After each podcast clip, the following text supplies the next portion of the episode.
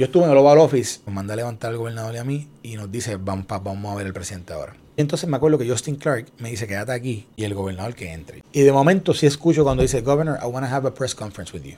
Do you have a problem with that? Y él le dice, no. Porque él quería proyectar que ellos estaban ayudando a Puerto Rico. Y todo el mundo como que, ¿qué? O sea, nadie, esto no estaba en la agenda, no estaba en la agenda. Y entonces, y al final, él le hace una pregunta al gobernador. ¿A quién? Le Dice, del 0 al 10, ¿cómo, ¿cómo tú ranqueas nuestros esfuerzos por ayudarte en Puerto Rico? Porque el gobernador le contesta inmediatamente, dice, mira, la colaboración ha sido buena, pero hay mucho trabajo por hacer y que seguir trabajando, bla, bla, bla. Eh, que se van las cámaras, que se va todo el mundo. Y dice, Governor, Governor, Governor, I didn't like the answer that you gave. Entonces viene Mike Pence y le dice, President, uh, can I say something? Dime, Mike, dime, dime, dime, ¿qué es lo que tú me... Mike Pence le dice, mira, él te dio cover porque si él llega a haber dicho en ese momento que todo está perfecto, inmediatamente tenemos, hay 200 reporteros en Puerto Rico tomándole fotos a los, a los puentes rotos, no hay luz, no hay esto. Como que está perfecto cuando la cosa está, está mala. Él le dio cover y dice, mira, hay unas cosas que se han hecho bien, pero hay mucho trabajo por hacer. Y él viene y dice, eh, thank you, Mike. That was a very good point. Eh, Governor, thank you very much. Ah, y va, y se va. Se va pa'l carajo. Y se va pa'l carajo. Este,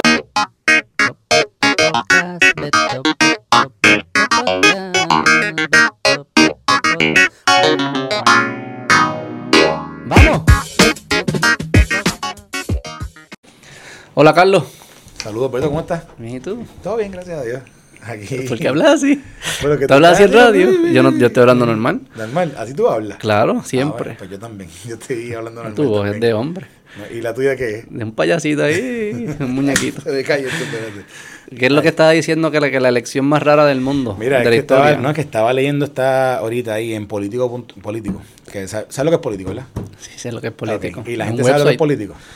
Sí, un website. Pero, pues, a veces es bueno decirlo que político dale, es un explica. website este, de, de noticias de, Noticias, pero un poquito de como DC. que- O sea, es de DC. Un poco como insider, Es un insider de baseball DC. de DC, Sí. de cómo se hace la política en Estados Unidos. Y, ¿verdad? y es mucho insight de lo que pasa en el Congreso, de lo que pasa en Casablanca, de lo que pasa...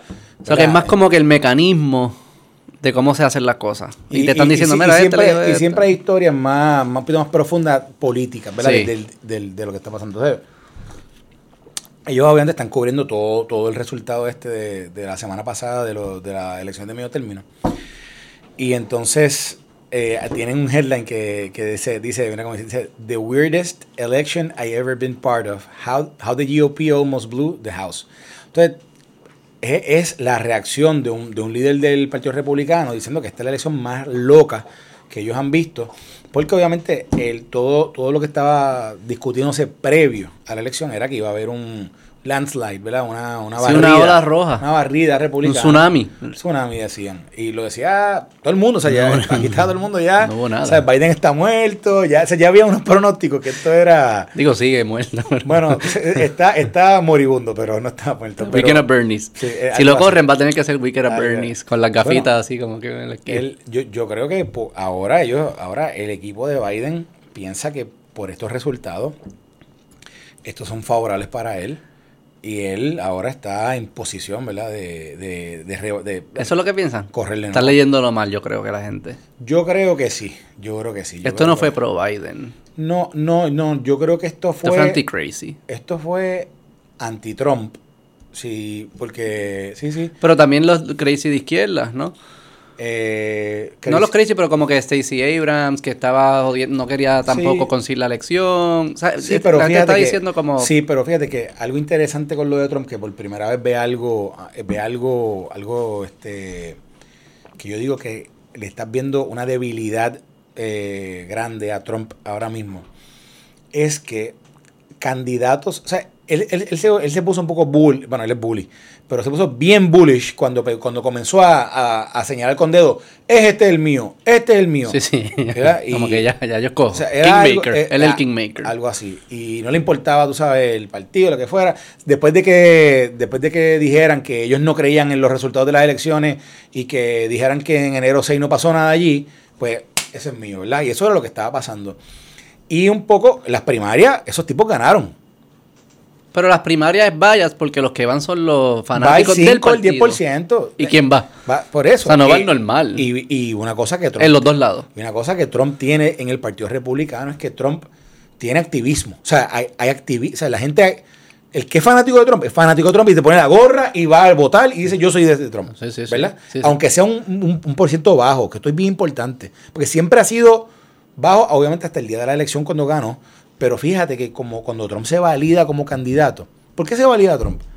Trump se valida porque hay 16 candidatos en aquella primaria del 2016 que básicamente todos los votos se, se diluyen tanto que el 20 y pico, 30% era número uno. Y ahí gana él con el 20 y pico por ciento de aquellos votos. Digo, pero después se fue consolidando y como quiera seguía ganando. Después se fue consolidando, pero inicialmente, tú sabes que las primarias es los primeros cuatro estados. ¿Tú crees que si al principio hubiese empezado menos, él no hubiese pasado de la primera Yo pienso que él no pasaba. Yo pienso que él no pasaba. Ah, yo no. Yo creo que es un fenómeno. Yo pienso que él no pasaba. Porque yo pienso, digo, déjame explicarte. Yo creo que, por ejemplo, eh, o sea, yo no creo que él en ese momento le iba a coger un 40 o 50%. Yo no creo. Yo creo que él tenía un 20 y pico, él, él- él piqueaba un 20 y pico, 30%, casi 30%, en, en algunos de esos estados, no en todos, pero ese era su pick. Eso le dio validez, validez con el electorado en los próximos. Y el mensaje del que estaba resonando y comienzan a caerse los candidatos y dice, diablo, pero ¿quién está aquí adelante? Entonces, y también hay mucha gente que dice, me voy con el que está adelante. Es que el mensaje de él está resonando demasiado cabrón. Yo pienso igual. O El mensaje, o sea, sí, pero fíjate ahora, y y no estamos hablando de mensaje- 2016, mira ahora 2022, seis años después, esa gente que él, ¿verdad? Que él, que él, él lo, lo señala y lo, escoge, mira ahora. Ahora tienes, por ejemplo, un Pensilvania, que eso era una posición en el Senado que era porque era republicana. La gana Fetterman contra este Oz. Un tipo que le cagaba un derrame. Hace el tipo no podía Oye, hablar a en el- veces. En el, debate no podía hablar. En Ah, el debate sí, que, sí, el único debate Lo de que hubo. fracking. Yo like I like fracking. Sí, I like sí, fracking. no, y él estaba leyendo, le tuvieron que poner un teleprompter. Y ganó como quiera. y ganó contra un candidato que era un, un doctor de televisión, ¿me entiendes? O sea, un tipo, un, person, un personality de televisión que, que eh, para que tú tengas idea del nivel de, de, de cringiness que había en este, en este candidato, él hace un town hall, ¿verdad? Y reúne así la gente. Entonces trae una de estas historias así, ¿verdad? De un, de un elector que tú sabes que struggling que, con la economía, que y de momento él era, era, un, era un actor. O sea, él puso una, Ah, eh, una actriz en el, en el stage para hablarle todo esto. Y él dijo, pues, es television, tú sabes, televisión. Sí, yo pensaba que era así. Ya, si sí. no, no es así. Pero antes es Así, así. ah, bueno, Pero hay puede que saber ser. hacerlo. Pues, hay que saber hacerlo. Está incómodo, tipo- te lo puedes quitar. No, no, el tipo, eh, no me puedo quitar. Porque, Para que no te despeines. no, ya me despeiné un poquito. Pero la cosa es que, la cosa es que el, ese tipo de candidato es lo que él, ¿verdad? Señaló con el dedo. Tienes el de Georgia, tienes a Herschel Walker, que, que ¿por qué Herschel Walker es candidato realmente? Porque era... Porque hizo un cojón de touchdowns. y eh, fue una estrella de fútbol. fue una estrella de fútbol. exactamente. Él era, y era de la Universidad de Georgia, ¿no? Exactamente. y O sea, una estrella de fútbol y, o sea, y qué mejor, ¿verdad? Un republicano negro, este, qué sé yo, pero y era, era contra Warnock, que es contra Warnock, que, que otro candidato negro. Eh, y fíjate que ahí van a un runoff cuando posiblemente es una elección que si era un buen candidato, Ganaba. ahí ganaban por 3 o 4%. Porque el gobernador ganó cómodo. Le dio una pela a Stacey Pero lo que te digo, que para mí fue un referéndum a crazy. De los dos lados, la gente dijo, ya, tienen que parar, tenemos Puede- que parar esta loquera. Esto es una carrera, el 2024 es una carrera, quien llega primero a ser normal. Quien llegue primero a ser normal gana la elección. Pues mira, puede ser, por ejemplo, vamos a hablar de Arizona, que anoche se decidió, ya finalmente anoche se dice que Kerry Lake, que todo el mundo conoce. Esa es la a- gobernadora, Esa es la que estaba aspirando a la gobernación Que por es- el Partido Republicano. que es bien trompista. Que Que, es- es el debate ese de que habían como tres personas. Que la y otra era no fue, como, Hobbs no fue. que era más como de quién out Trump quién. O sea, como que tú decías lo que era y la otra persona decía, yo voy a decir una lo que era más Yo, grande. yo no, yo no vi ese debate. Había no como hubo un clip que se fue viral, que era como que enero 6 fue más o menos, uno decía como que enero 6 no fue la gran cosa, fue más o Mira, menos. mira si ahí sale, ahí pues tiene que salir por ahí una nota. Dale algo porque tiene que salir la nota de lo de Arizona. A ver si no sale aquí.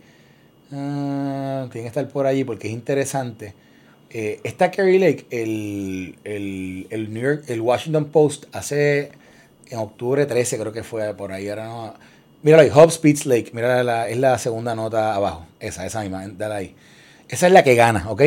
Esta es, esta, es la, esta es, la, nueva gobernadora. Sí, esta es la nueva gobernadora. ¿Y, y la, la, gobernadora? ¿Quién era antes el gobernador? O era era do, una bestia, un tipo, yo lo, un tipo que trabajé mucho con él. ¿Y republicano? Doc Ducey, sí. Doc Ducey, una bestia. Y ya no podía correr más. Él era, no, no podía correr más. Estaba, estaba. En términos ya. Sí, a, a, el, el, el, término se había acabado. Doc Ducey era el CEO de, de, de ¿cómo se llama esto? Estos de los helados? Cold, eh, Stone, no, no, este, Cold Stone, Cold Stone. Él fue el CEO de Cold Stone. Él era el CEO de, de Cold Stone, sí. Y Son el buenos, a mí me gusta más Agendas. Yo, no, me, el tat, no me gusta el, el, ruido ese de las paletas cuando pegan a darle allí en el... ¿Tú nunca has entrado ahí? A un Cold Stone, no. Pues ellos cogen, te cogen el helado y pegan acá a dar con las paletas y eso suena no, bien duro. Eso, no, nunca me Tengo gusta. dos hijos, yo no he ido. Pero, yo, yo salgo pero, a buscar silencio, no ruido. Bueno, pero al niño le gusta, así que un día vas a llegar allí. Digo, yo no sé aquí, yo no sé aquí quedan de esos, pero nada.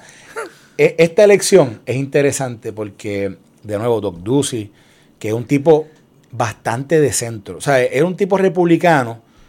Pero no era trompista. Jugaba, jugaba bien, la jugó muy bien. No Pero, era, pues, pues no era, no era trompista, no era trompista. Tenía que jugar. Era un tipo, un tipo. Si lo baila es que no es trompista. Tipo duro. Porque tipo los duro. trompistas, si Sí, eres sí, trompista, sí, sí, ¿verdad? sí, lo, sí, se lo dices a todo el verdad, mundo. verdad, verdad, no. Pues él no es necesariamente era un trompista. Tipo duro, estuvo ahí este, ocho años. Una, era, un, era un CEO de gobernador. Oye, si tú llegas a ver lo que, de nuevo, el tipo, el tipo corría y ganaba de nuevo. Pero, pues, obviamente, no podía correr ahora. Y entonces, aquí gana Kerry Lake. Kerry Lake era, un, perdón, en el Partido Republicano, a esta elección, presenta a Kerry Lake, que era una reportera. Por 20 años fue Ah. Ivonne Soya. O sea, era la reportera de todos los días de Telemundo allá, tú sabes. De las noticias normales. era, creo que era ABC o NBC, no me acuerdo. Ah, o sea que. Sí. De Cognition ni se diga. Sí, olvídate, eso, en el estado brutal. Pero entonces se va Rogue con Trump. O sea, ella es, ella es más trompista que Trump. Sí, no, y lo, lo, no, no, pero lo duro de ella, y tienes que ver. Ella el- le dice pussy a Trump. o sea, así mismo. Y tú tienes que ver lo que el Washington Post hace, mano. Porque hizo, hizo un artículo de ella, un profile eh, de esos que ellos hacen así los domingos, bien bueno, porque se van en el campaign trail con ella. ¿Y qué pasa? Ella, como es una dura de televisión, ella tenía a su esposo grabando todo lo que ella hacía. Ajá. Y entonces, por ejemplo, cada entrevista que ella hacía, el esposo la grababa. Entonces, ella se puso en el mindset de que ella iba a coger a los reporteros de CNN y se lo iba a clavar. Es más, hay una, hay ahí, si tú lo puedes encontrar, hay un video que, que de no es interesante verlo, que la gente lo vea, ver. que es el video de que cuando viene, viene la ¿Cómo de- lo buscamos? eh, ponte CNN, se ponen CNN Reporter y, y Lake y Kerry, Kerry Lake, Lake. Kerry Lake. Ella viene, va llegando a un town hall, ¿verdad? Y entonces se encuentra con la reportera CNN. Y le dice, ay, ¿cómo está? Y ella y viene y lo primero que le dice, adiós, y tú tienes tu mascarilla. Este, y le dice, pues, no, no, que estamos en un lugar abierto. Sí, pero estamos, estamos mucho más pegados de seis pies.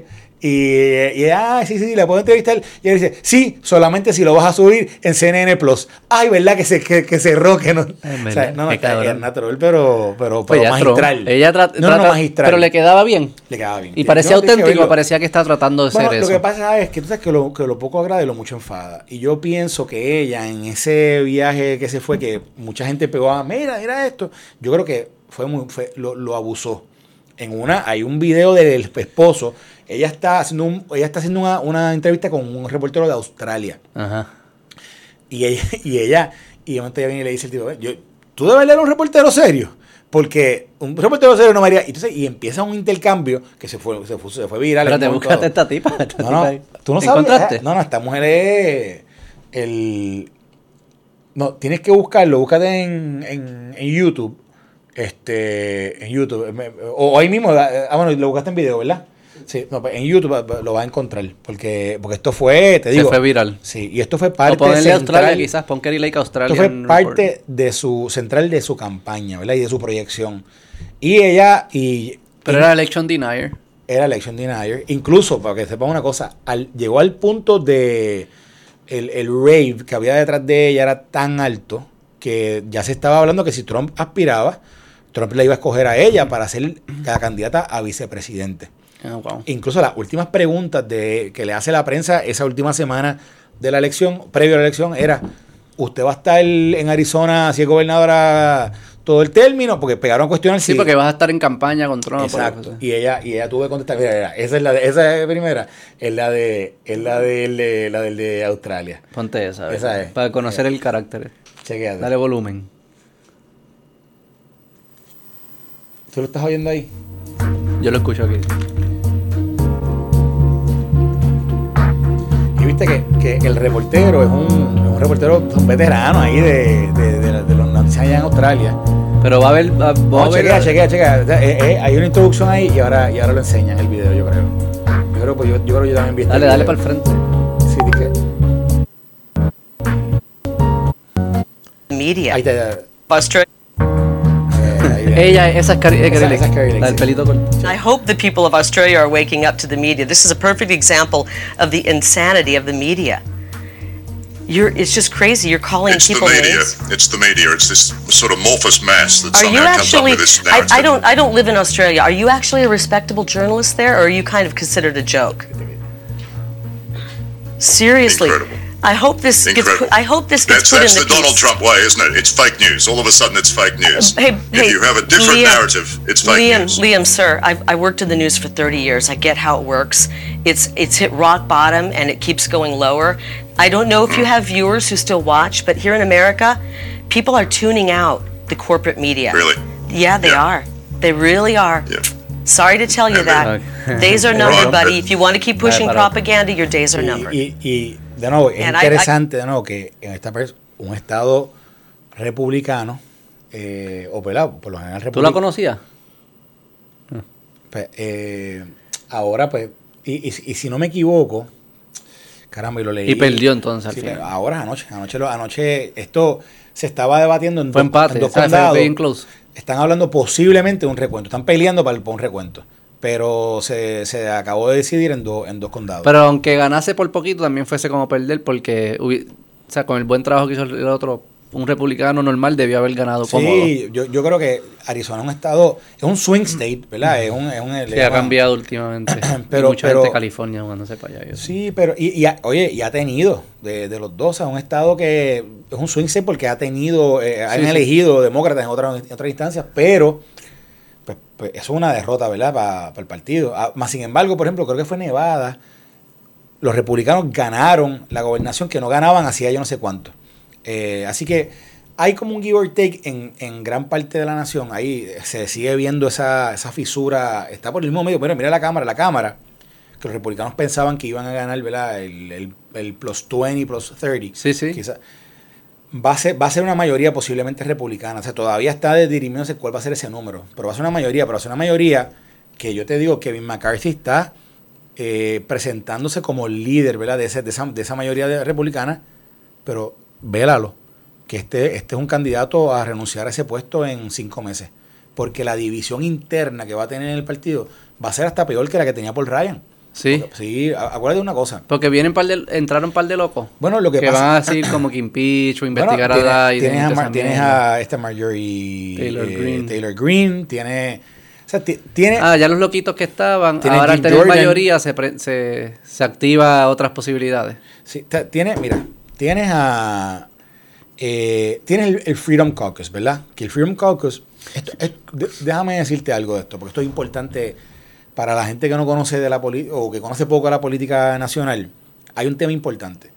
Los partidos dentro del Congreso están súper divididos en estos caucus, ¿verdad? Que si en el Partido Demócrata tienes el Hispanic Caucus, tienes el, el African American eh, Caucus, tienes... ¿Y qué son eso? Como clubs.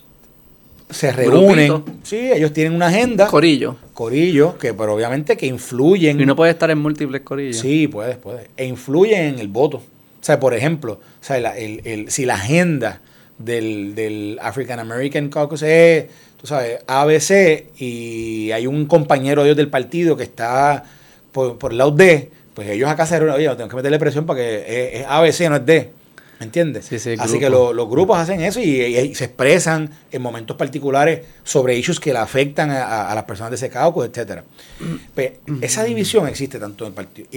Y, digo división porque se ha convertido ya internamente en una lucha entre los superliberales, o sea, las Alexandria Ocasio, Ayanna Presley, etcétera, con los mismos demócratas, con, o sea, con la misma Pelosi, ¿tú, sabes? ¿Tú te acuerdas cuando le hice- le hicieron una protesta sí. frente a la oficina de Pelosi? sí, sí. Y en el Partido Republicano, pasa, igual. O sea, pero, ¿por, por qué tú crees que Paul Ryan en un momento va a renunciar como speaker de la Cámara? O sea, un chamaco joven que era su, o sea, que posiblemente en proyección política aspiró a la vicepresidencia, pero tenía otra, tenía más eh, eh, camino y de momento dijo, no puedo con esto. Porque la división interna era tan fuerte. Y ahí no había entrado. Ah, sí, Trump al principio. No, no, no, aquello fue, aquello fue El Tea Party, el aquello Tea fue- Party. Pero del, del, del Tea Party Movement viene el Freedom Caucus, que el Freedom Caucus era estos, esto que viene, viene de un grupo que se llama Republican Study Group. De ese grupo surge el más, más, más conservador, que es el Freedom Caucus. Y a ese grupo eran como 40, más o menos. Lo crea Mark Meadows y Jim Jordan, que son uno es de Ohio, el otro es de North Carolina. Meadows se convierte posteriormente, ya más reciente, en el chief of staff de, el último chief of staff que tuvo este Donald Trump. Y Jim Jordan sigue siendo hoy día uno de los trumpistas más fuertes dentro del Congreso. Sigue siendo, fue, reelegido en Ohio. Y ese grupo se la va a hacer dura, durísima a, a Kevin McCarthy. Y que ellos van a estar jodiendo para impeach y cosas de esas. Posiblemente investigaciones, temas económicos, clawbacks, este, eh, el tema de Ucrania se ha convertido en un issue brutal por to- todo, todo el dinero que Estados Unidos ha repartido allí. Eh, Pero algunos que son temas válidos. El de Ucrania probablemente es un tema válido. Ucrania es un tema válido. Lo, lo, Pero el- impeach por, for impeach. No, ¿Sabes? Como que bueno, tenía, tiene bueno, que haber mira, un estándar. Bueno, no, yo, no- más allá del impeachment, obviamente, O hacer el esa impeachment, mierda, eso jode. Perdóname, el impeachment tú lo vas a, o sea, acuérdate que ellos están en, en- en revenge mode, ¿verdad? Entonces, pues, Pero es que eso, no termi- eso es lo que me refiero. El revenge no va a traer cosas buenas. está bien, pero, pero vamos, pues, vamos vaya a explicárselo, ¿sabes? Ah, no, no, no, O sea, yo sé, yo sé lo que, que lo van a hacer. sea, lo que te quiero Pero decir es la que- gente le está diciendo, el mismo pueblo está diciendo, ya, vamos a parar este espiral porque se está yendo lo loco. Pero recuerda algo, recuerda algo, esto es bien importante. Yo creo que eso es lo que dijeron en los midterms. Puede ser, pero recuerda algo. All politics is local, ¿verdad? Sí, sí. Y entonces, pues para ellos, para un Jim Jordan, por ejemplo, que yo lo conozco, en un momento antes de yo estar en Prafa, yo compartí con él en varias ocasiones porque yo trabajé con una organización que era conservadora y que es conservadora y que, y que tenía relación con algunas de estas personas en, en otro, y empujábamos el tema, por ejemplo, en aquel momento era el tema migratorio, era un tema bien fuerte y nosotros dentro del movimiento conservador empujábamos una reforma migratoria. Y él era receptivo a ella, y porque, por, por el lado capitalista, y te, te lo puedo explicar después. Pero, pero tipos como ese, ¿verdad? Pues, en su distrito, estas cosas que están haciendo son eh, eh, importantes Sí, ¿de, qué- de qué estado es él? de Ohio. De Ohio. De Ohio. Y acuérdate que tienes unas áreas en Ohio que son, que son más demócratas, pero tienes unas áreas que son bien republicanas. Este, y él, Mm. entonces, ¿qué pasa? Sí, hay áreas que todavía quieren el crazy, que quieren joder. sí, quieren sí, el- e- eso es otra cosa. Los estados, fíjate, y tú, ah, haces- tú, tú atiendes a tu grupo, tú atiendes a tu grupo, toda tu gente. a tu gente. Y tu electorado. y ahí que entra del gerrymandering y todas esas cosas. Todas esas cosas. Lo que te quería comentar, otra de las investigaciones que ellos le van al duro, vélalo. O sea, en enero esto empieza, Hunter Biden está frito. O sea, porque a Hunter Biden le van a sacar hasta la foto que no envió, tú sabes. Eh, eh, Sí, yo he Eso. visto, fíjate. ¿Tú has visto alguna? Yo he visto cosas. Sí.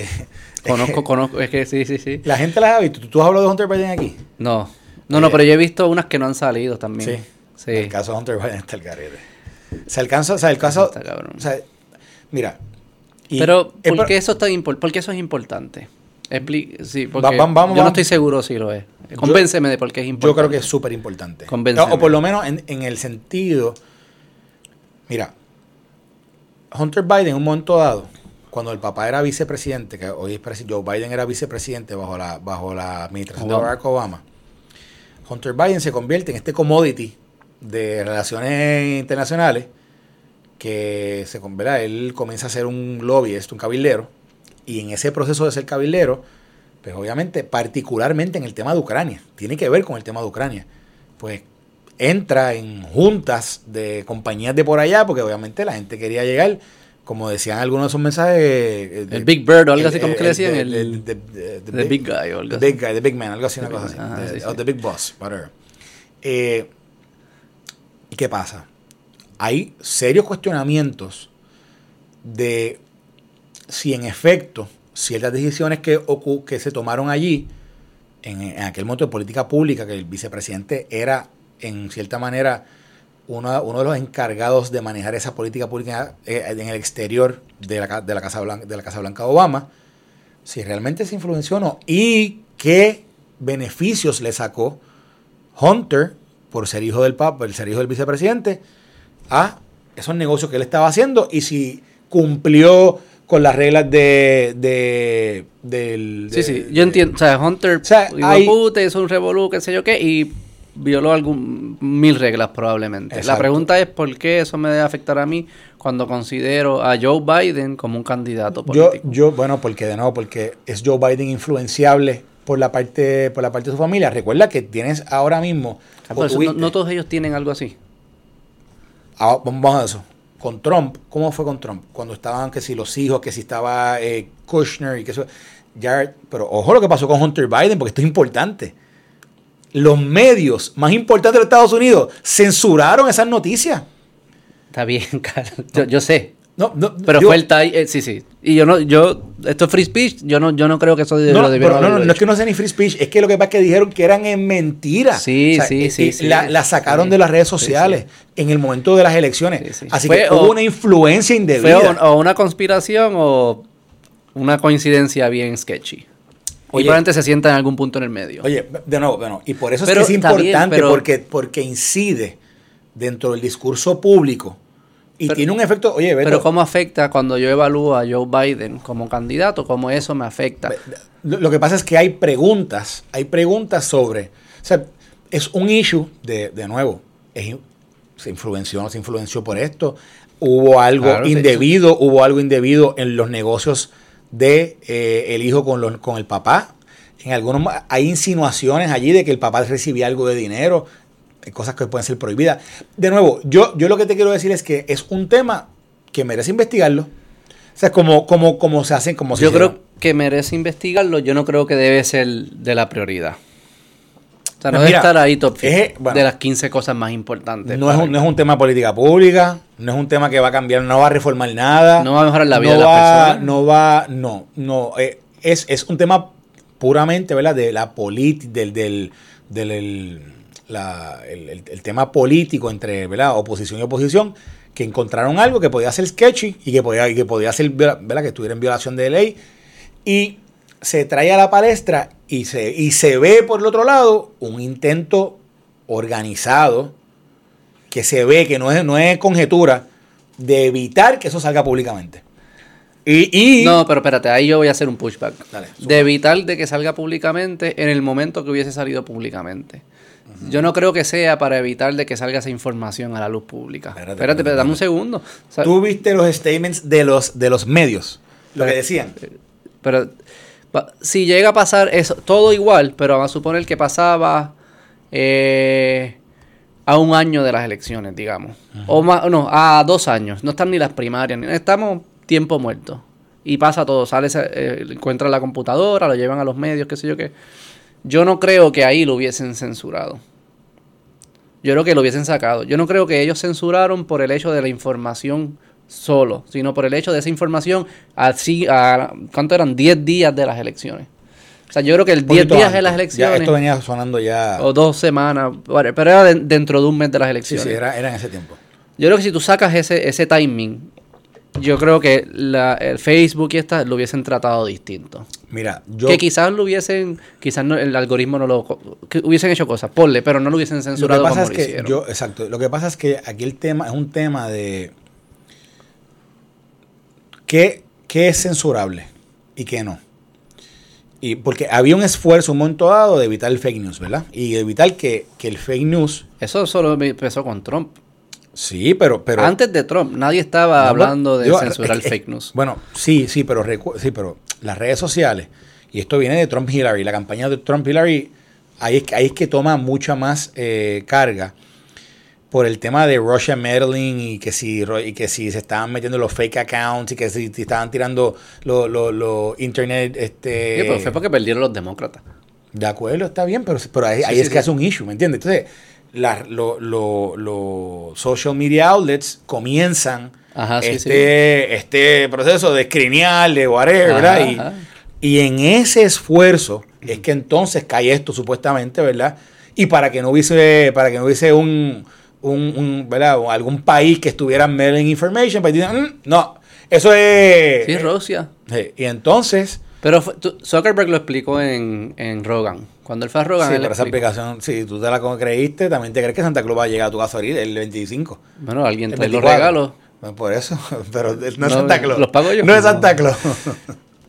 Pero yo, o sea, no es que me la creo verbatim, pero lo que él dice, él dice Digo- que el FBI les- le- se les acercó a ellos y les dijo, tenemos alta probabilidad, no sé, hicieron una, una de esas frases que es como que, ¿qué significa? Pero no era certeza, pero era que es posible. O información nos dice que es posible de Ahora que que- esto que tú tienes es producto de Rusia.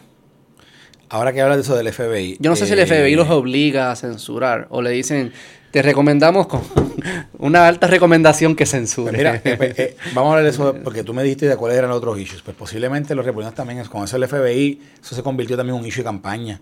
Que si, como, como era que estaban, la, ¿verdad? Lo- el, el aparato del Estado, meddling in. Acuérdate que también. Pero es posible, Carlos, ok, espérate. Vamos, yo, yo, yo quiero que... Solamente cogí eso para decirte que también eso es otro de los issues que desde enero tú vas a ver los republicanos entrando. Porque acuérdate que, vi que lo están atando con el con lo que pasó en Mar-a-Lago cuando entraron hicieron el sí, el, el, el- Sí, los- el search warrant y se llevan de ahí. los papeles. ¿Viste el de esto de, de Chappelle, de SNL? Empecé a verlo cuando empezó a hablar de Herschel Walker y no pude acabarlo y no... Le- lo de Trump estuvo cool. Siendo Sí. como que ese cabrón no leía nada y ahora de repente quiere leer 10.000 páginas. este, pero lo que te iba a decir, o sea, el hecho de que Rusia o alguno de Estados y Estados Unidos, que los países se metan a influenciar las elecciones de los otros países, pasa. Es obvio y con las redes sociales va a pasar más fácil todavía. Pasa. O sea que pensar que Rusia se hubiese metido y hubiese jugado un papel en sacar esta información de Hunter Biden a dos semanas de las elecciones, no es como que, no es que es una locura creer que eso fuese posible. Pues yo pienso que era far-fetched porque, ojo, era, era bien fácil eh, de comprobar de que el tipo que está ahí en la... O sea, quién es el tipo que está en el, en el, en el computer shop de Delaware, que, que le, llevan la, que le llevan la computadora. O sea, esto, es- esto es una investigación de 40 horas, tú sabes, por, para, dar- para darle espacio, porque una historia como esta, que es tan juicy, en un momento tan... Sí, sí. Oye, tú le metes a. ¿Cómo fue? ¿Que tengo qué? Espérate, métete, métete todo el equipo investigativo. O sea, esto no es. De nuevo, es un- de nuevo. Si es o no es importante en términos de política pública, en términos de la vida de los demás, como tú, como tú lo planteas, pero es bien relevante en lo que está pasando. Hay una elección a la presidencia y hay. Y el- ah, no. y- Yo estoy de acuerdo o sea, que eh, yo no hubiese censurado. A, a menos que es, yo... que no- es, que, es que la censura está basada en una mentira, que era que eso era falso, que no, que eso, y que eso, y entonces, ¿cómo tú corroboras algo cierto? Ok, no? pero es difícil. O sea, tampoco. O sea, eh, yo soy. o sea, Bueno. pero tú, tú eres no censura nunca. Lo- no, O sea, ¿tú, tú, tú crees que todo se. saca? no, no, no, porque tú tienes que corroborar, para eso es una función eh, eh, Pero hay- periodística, ¿no? Pero corroborar toma tiempo sí, y para eso hay y recursos. para eso Y si hay- no quieres corroborar, pues no corroborar y nunca sale la noticia. Exacto, pero, pero no te puedes ir por otro lado decir falso. Eh, no puede ser. Eso hay que censurarlo, porque eso es Merlin. ¿Cómo, Pero- cómo pero corroboran que Rusia está metido en eso? Te quiero a, la- a las, a las agencias de seguridad. Una, haces una investigación, seguridad y haces una investigación. Tienes algún lead que te dice, Pero- mira, esto viene por allá. Pero también algo que sucede, pero espérate un segundo. Algo que sucede es que una vez tú tiras información al internet, bye bye. Controlarla, Sí. bye bye. Controlar la narrativa, tú bien sabes, está jodido. La narrativa se va a crear sola. Sí, de acuerdo. Después tú venir par de días, par de días y decir, investigamos, todo eso que ustedes se creyeron era falso. Y bórrenlo de su cerebro. No pasa, eso no Yo funciona. estoy de acuerdo, ya pero, se regó. pero recuerda que estos son medios. está Oye, bien. Los medios no. Pero es el, el York juego Times. y yo soy free speech, por mí que no censuren nada, pero esas son las consecuencias. Una vez la gente ingiere información, es bien difícil decirle, olvídate de eso. Estoy de acuerdo, ¿no? Y, Y ya- de, y- y de nuevo, y ya le los- llegó a, y en- billo- a millones de Y en personas. Facebook se riegan o sea, el- el- el- el- la capacidad de diseminar información a la velocidad de la peste. Eh, eh, más eh, rápido que la sí, peste. más la peste ya quisiera hacer TikTok. exactamente. ¿Tú te imaginas que cuando hagan virus así No, no, no. por olvídate. TikTok? Pero, pero sí, sí, pero, pero, pero recuerda que el proceso de esta historia es un proceso de voy a los, voy a un medio, le llevo el medio, mira, este tipo me dejó la computadora. O sea, es una historia que cualquier, cualquier, Ay, cabrón, pero también era como que, espérate. cualquier equipo Giuliani investigativo. se tropezó con una computadora mágica. No, obvia, pero chico, este tipo, espérate, espérate, espérate. Cuando el tipo empieza a ver La- el, tipo, ti- el tipo tiene que haber dicho, yo esto voy a hacer un millón, porque tengo al hijo del que está corriendo para la presidencia, fumando crack, con prostitutas, con 200 prostitutas, ahora decían que habían niños allí, o sea, era todo un smear ahí de... O sea, el tipo tiene que estar diciendo, "Ah, este es mi, este es mi, mi lottery ticket, tú Y las sabes. mierdas que existen. Existen. Son videos y tú ves la cara. O sea, a menos que sea Mira, inteligencia artificial. Pero yo te voy a decir algo. Yo no, verá, yo, yo no conozco a Hunter Biden. Yo no sé. No, yo tampoco. Yo he conocido. Yo he hangueado con él par de pero ¿qué tenía ese muchacho en la, en, la, en la mente cuando esto estaba pasando? Yo no lo entiendo. Porque. Capaz un drogadicto, como Bueno. que no, no tiene nada en la mente. No, nada, ¿sabes? Pero está en, Pero, está en ojo, un círculo malo, está en vicio. está estaba. este, en ese momento estaba rock bottom porque tomarse las fotos que se estaba tomando. Que, po- porque son fotos. Eh, presumiendo de lo que está haciendo, ¿me entiendes? No son fotos, o sea, no son incógnito fotos, son el mismo selfie ahí, él va, tú sabes. Eh, yo estoy presumiendo de esto. Ahí había un, un tema de, algo psicológico, de seguro. De, de seguro. Pues nada, pues y obviamente el tipo que lo encuentra, pues dice, mira, yo, tengo aquí, ¿cómo, es? Que va- yo, yo estuve a correr el nudo que yo voy a llegar pero cuando ellos la, ellos la habían encontrado meses antes de que sacaron. Sí, es que le había ido- habían ido hasta las autoridades. El FBI es un search warrant en el sitio. Ellos tienen la información, ¿me entiendes? Pero ¿para qué no la trataron de sacar antes? Bueno, y lo pues, timearon. pues, Bueno, porque posiblemente, posiblemente. Eh, cabrón, ellos estaban jugando política. no, no, no, no lo timearon. Y Lo los social media es están que- jugando política también. Bueno, de acuerdo que Todo el mundo estaba jugando está política. en el proceso político. Y por eso es que tú no puedes, tú tienes que dejar que el proceso político fluya y tú tienes que lo, lo pam pam, lo que no vino, si está bien, está bien, no, y la información, tú, y si sale algo, tú lo desmientes y- y- y viceversa. O sea, no tienes tiempo para desmentir. está bien, pero es que eso es una campaña política. Sí, sí, yo sé. Eso es una campaña política. Entonces, Al final, ¿qué estamos diciendo? que estaban, que influenciaron indebidamente una campaña política los- pa- pre- previniendo que una información los pública. medios y intervinieron. que era veraz, y que era veraz. Los medios intervinieron. Que después todos los medios tuvieron que admitir que sí era cierto, que el New York Times tuvo que hacer hasta, o sea, como, como cuatro o cinco. pero ahí pasa lo que te digo, que ya nadie le importa. Un año y medio después, exacto. Ya ¿no? nadie Un le importa. bueno, por eso yo me acuerdo el otro día, yo, yo lo hablé en el programa de radio con, con Felina en Pelotadura. Y Felina estaba como que perdido porque dice, Cali, ¿por qué tú me traes? Y "No, que salió ahora. Mira el New York Times, ahora fue que vino a salir y ellos admitiendo que en Pero para mí esa es la noticia. ¿Verdad? Lo que tú estás trayendo es, es válido, que es la crítica a los medios y a las plataformas redes, redes sociales, como intervinieron en esto y no fueron honestos en, en el cambio. Para mí eso es válido. Eso es una crítica válida. Lo que estoy diciendo es que no es una decisión fácil. ¿Sabes? No, Piensa que no, soy no, yo. no, no, yo soy la persona fácil. objetiva. Es fácil, yo creo en free speech, yo soy objetiva, no tengo un, I don't have a- yo no tengo un caballo en la carrera. Y a mí me vienen, y yo tengo que tomar una decisión reconociendo cómo está el ambiente allá afuera, que estamos a 20 días de esta elección, Sí, sí, que es eh, está reñida, que el país está en un momento donde hay mucha división. Yo tengo que ser, si yo quiero ser responsable, tengo que ser cuidadoso con cómo lo manejo. Y no sé qué yo haría, en verdad. Si el FBI viene por un lado y me está diciendo esto, que yo me lo paso por el Yo- culo lo que yo- diga el FBI, no, el FBI no debe influir. Ok, pues deja enviar mis investigadores. Pero yo, yo soy Facebook, yo no tengo investigadores. Quien tiene que investigar es New York Times y los De periódicos. acuerdo, de acuerdo. Y, Ellos- entonces, y ellos eh, asumen, ellos asumieron una postura de que no lo vamos a publicar porque es, es falso, o puede ser falso. Entonces, eh, de nuevo, ellos tomaron una determinación sobre la veracidad o no de lo que estaban recibiendo, y a, y a raíz de esa de- determinación, toman otra segunda deter- determinación para que la publican.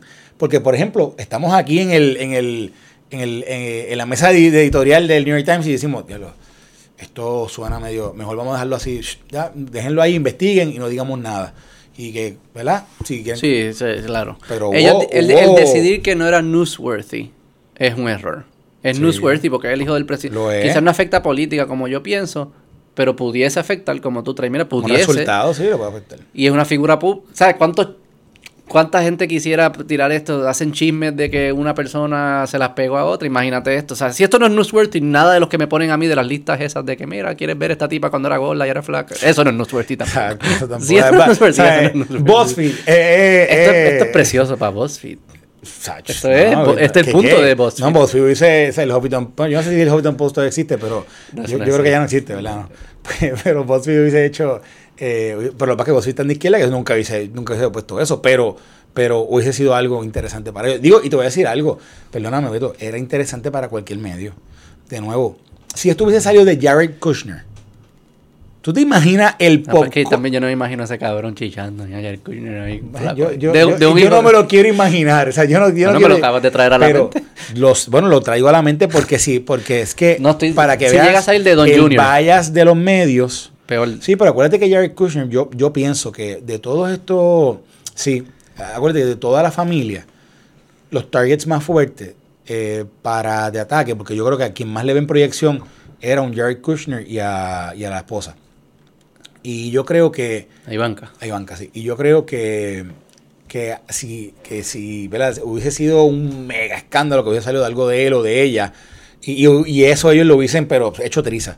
Más que lo- porque a veces yo pienso que los, ne- los hijos este, son más son más triviales en la, en la discusión de política pública, de influencia con el papá, etcétera, etcétera. Pero Ivanka y Jared eran como que, oh, oh, Sí, pero si sale de cualquier persona, hasta del hijo chiquitito ese de Trump. Si sale de cualquier, hasta de un sobrino de Trump, si hubiese salido esa misma noticia, Sí, de no. un sobrino lejano de Lo- Trump. lo hubiesen partido eso- al medio, lo hubiesen partido. Y lo hubiesen encontrado una atadura a, Sí, a Donald Trump, sí, de seguro. sí, sí. Y, y- y ojo, otra cosa, chequéate, mira, yo, yo, yo siempre que hago análisis, yo vengo, yo vengo hablando de Trump desde cuando estaba en DC, previo a trabajar con, Puerto Rico, yo hacía mucho análisis político a nivel ¿verdad? nacional allá, los, canales de allá, y el tema eh, eh, eh, de, de primaria republicana, pues fue era un tema que toda la semana yo tenía tres o cuatro entrevistas y siempre tenía que hablar de Trump. Y yo siempre, llegó un momento dado que la para poder, para yo uno poder analizar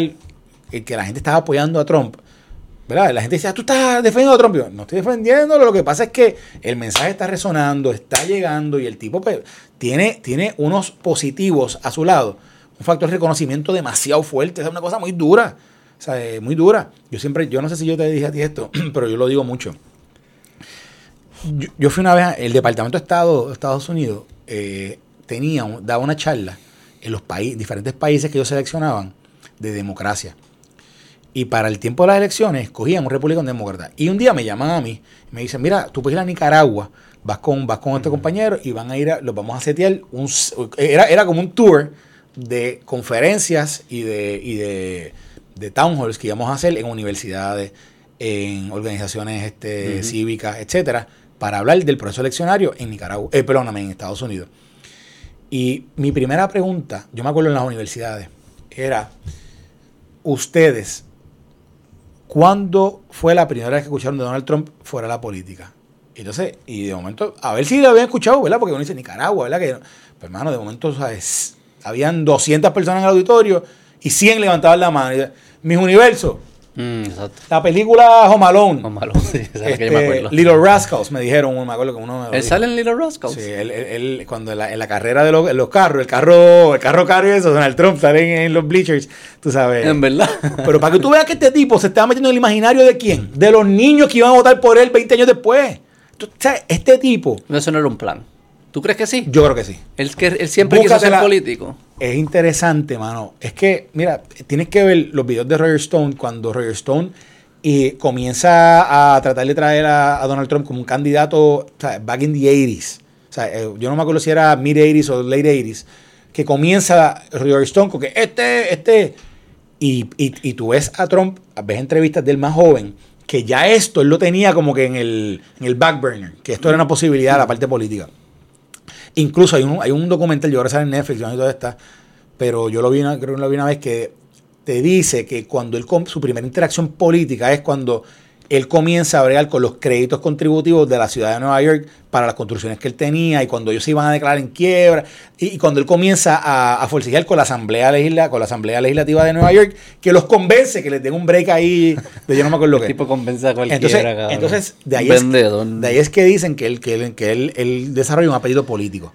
Pero desde ese momento, y yo pienso que todo lo que él fue haciendo a través del tiempo, él se convirtió en lo que el average American quería ser. Un tipo de dinero, tipo que tenía, ¿verdad? Tenía todo lo que quisiera, tenía aviones con su, con su nombre, tenía hoteles. O sea, tú pasas por, un- por una torre de- y lo, lo que, lo que ves es el nombre de él. O sea, había, hay, un, hay, unas, hay unas características de opulencia y de, y de, y de, y de poder Sí. que el average American dice, wow, o sea, yo, I wanna be like him. O sea, y, y no, no, no que quiere tener el pelo rubio, no, pero lo que él representaba. Exitoso, lo que él de alguna representaba. forma exitosa, así, lo que él representaba. Y en esto yo, tú te acuerdas, yo no sé si tú, tú- Pero- tú eres, tú eres menor que yo. ¿Tú viste alguna vez, eh, eh, tú sabes que el- está, el, está el pato Donald está el tío MacPato. ¿No te acuerdas del tío MacPato? Del, ¿Más Scrooge? Eh, Uncle que- Uncle Scrooge, que, el Que yo lo vi es que en en- español, en Canal 11 era el Tim McPato. Sí, que Sabana, Gra- Pero Sabana Grande Sabana- inglés. Sabana Grande, la, la antena, sea, eh, era complicado. Llegaba pero- la señal en inglés. Pero, pero, este, oye, saludo a toda la gente de Sabana Grande, que aquí Beto está volviendo porque el muchachito se crió en una losita acá. Pero en- soy pana cholongo. pero, ah, tú eres pana Cholongo. Saludos a Cholongo también. Mira, ¿te acuerdas de ese? De ese ok, sí, sí. ¿En qué nadaba él? En monedas de oro. Exacto. Aquí hay un. hay- yo, yo siempre lo comparo ese con, con, con lo que Trump proyectaba. Y yo sé que somos muñequitos, y no, pero, pero es una proyección de, de nuevo, de. de si están nadando en monedas, pues está bien, ¿verdad? Pero ninguno de los dos estaba contento.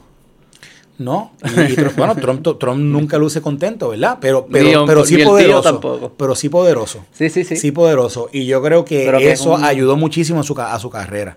Y no sé ni por qué estamos hablando de esto ahora, pero... porque- Pero el tipo- ¿Cómo- algo- ¿Por qué fue que llegamos aquí? Que- pero él no cree en nada, ese es mi problema.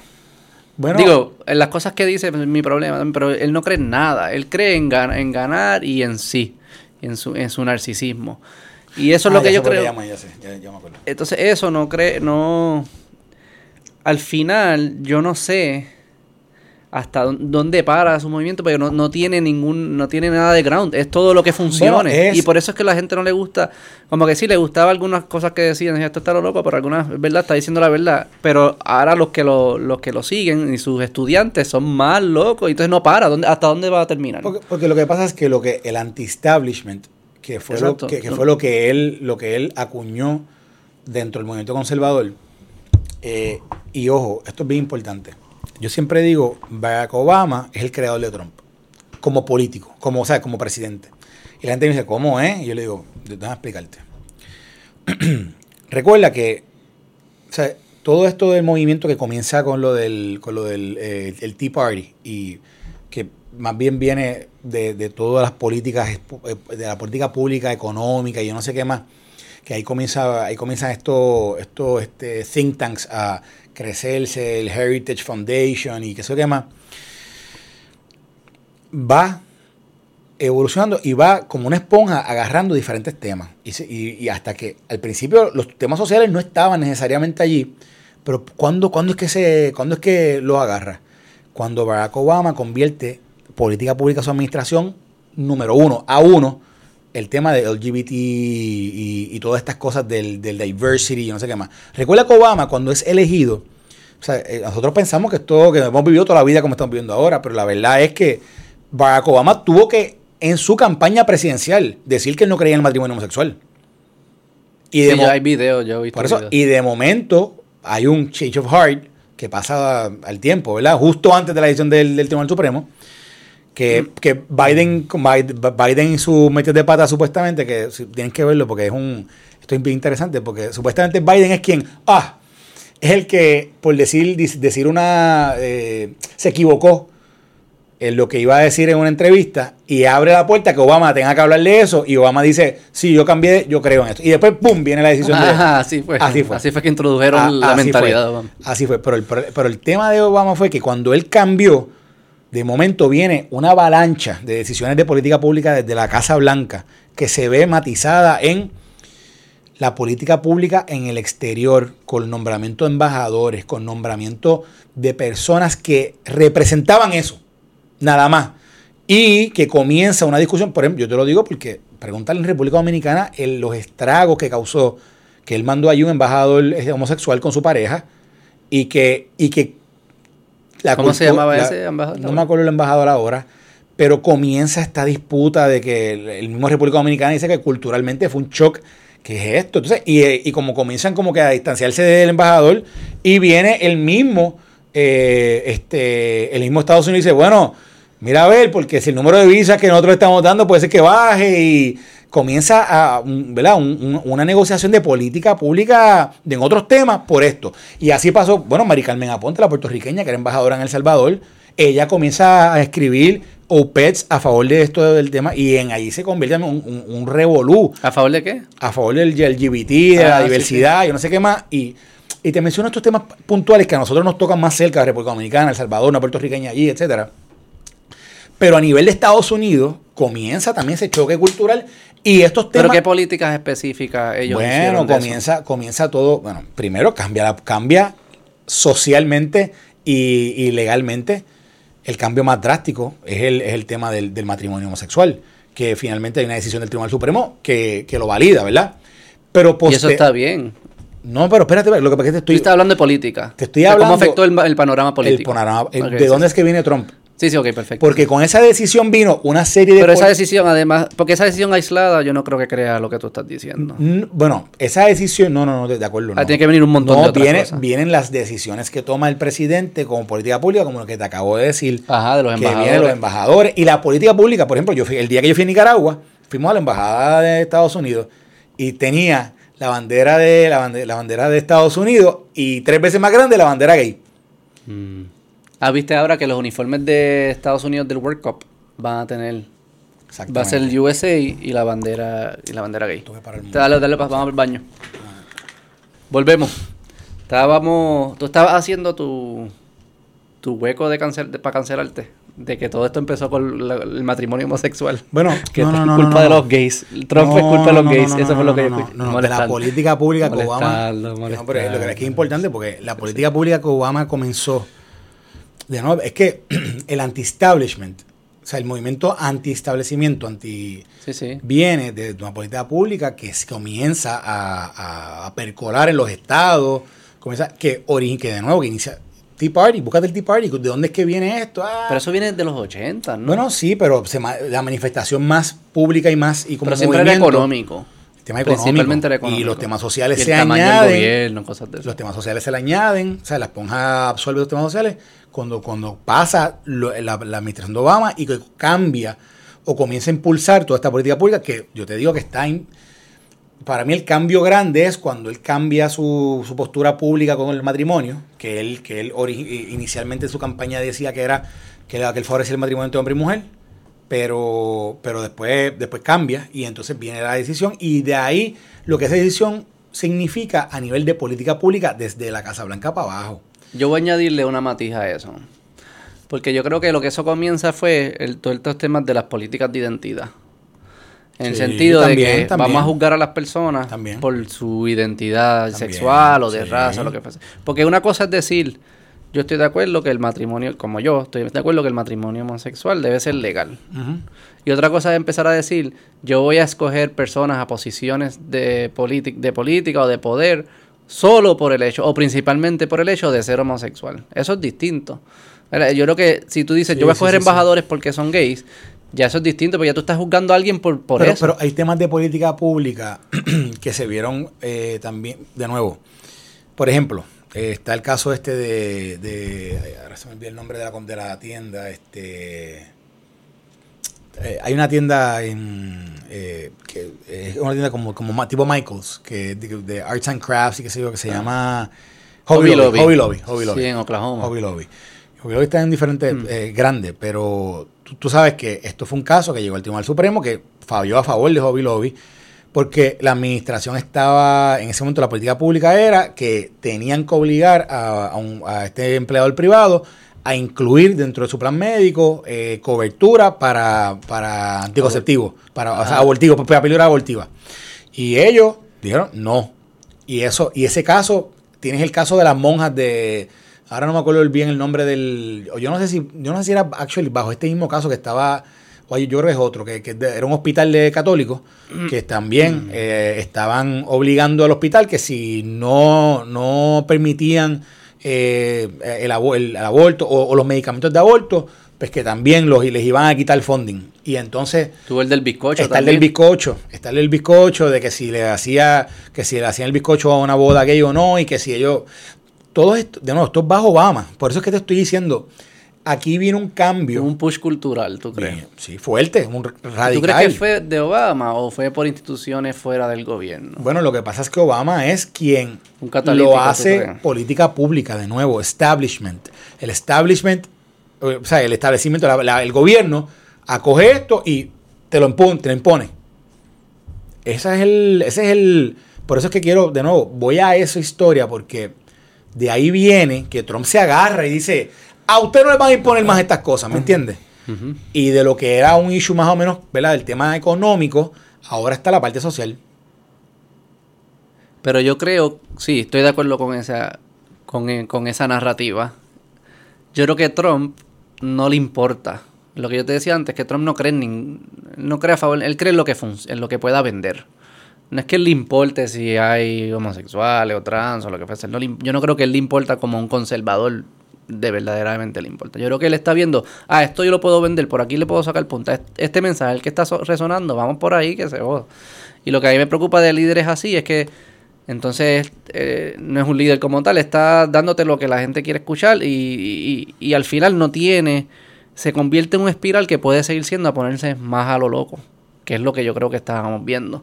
Porque no hay una fu- no hay un no, es- no hay principios, él no tiene principios. El principio es lo que venda y lo que me haga ver Sí, bien. Sí, sí, estoy de acuerdo. Y ese es el Eh, no, no, y, y, no, y ahora yo creo que se ha visto ahora porque lo que como empezamos esta conversación, cuando, lo- en- cuando estamos hablando del resultado de las elecciones, los candidatos que él escoge, ¿cuál es, cuál es, cuál es el principal, eh, el, el- el factor común?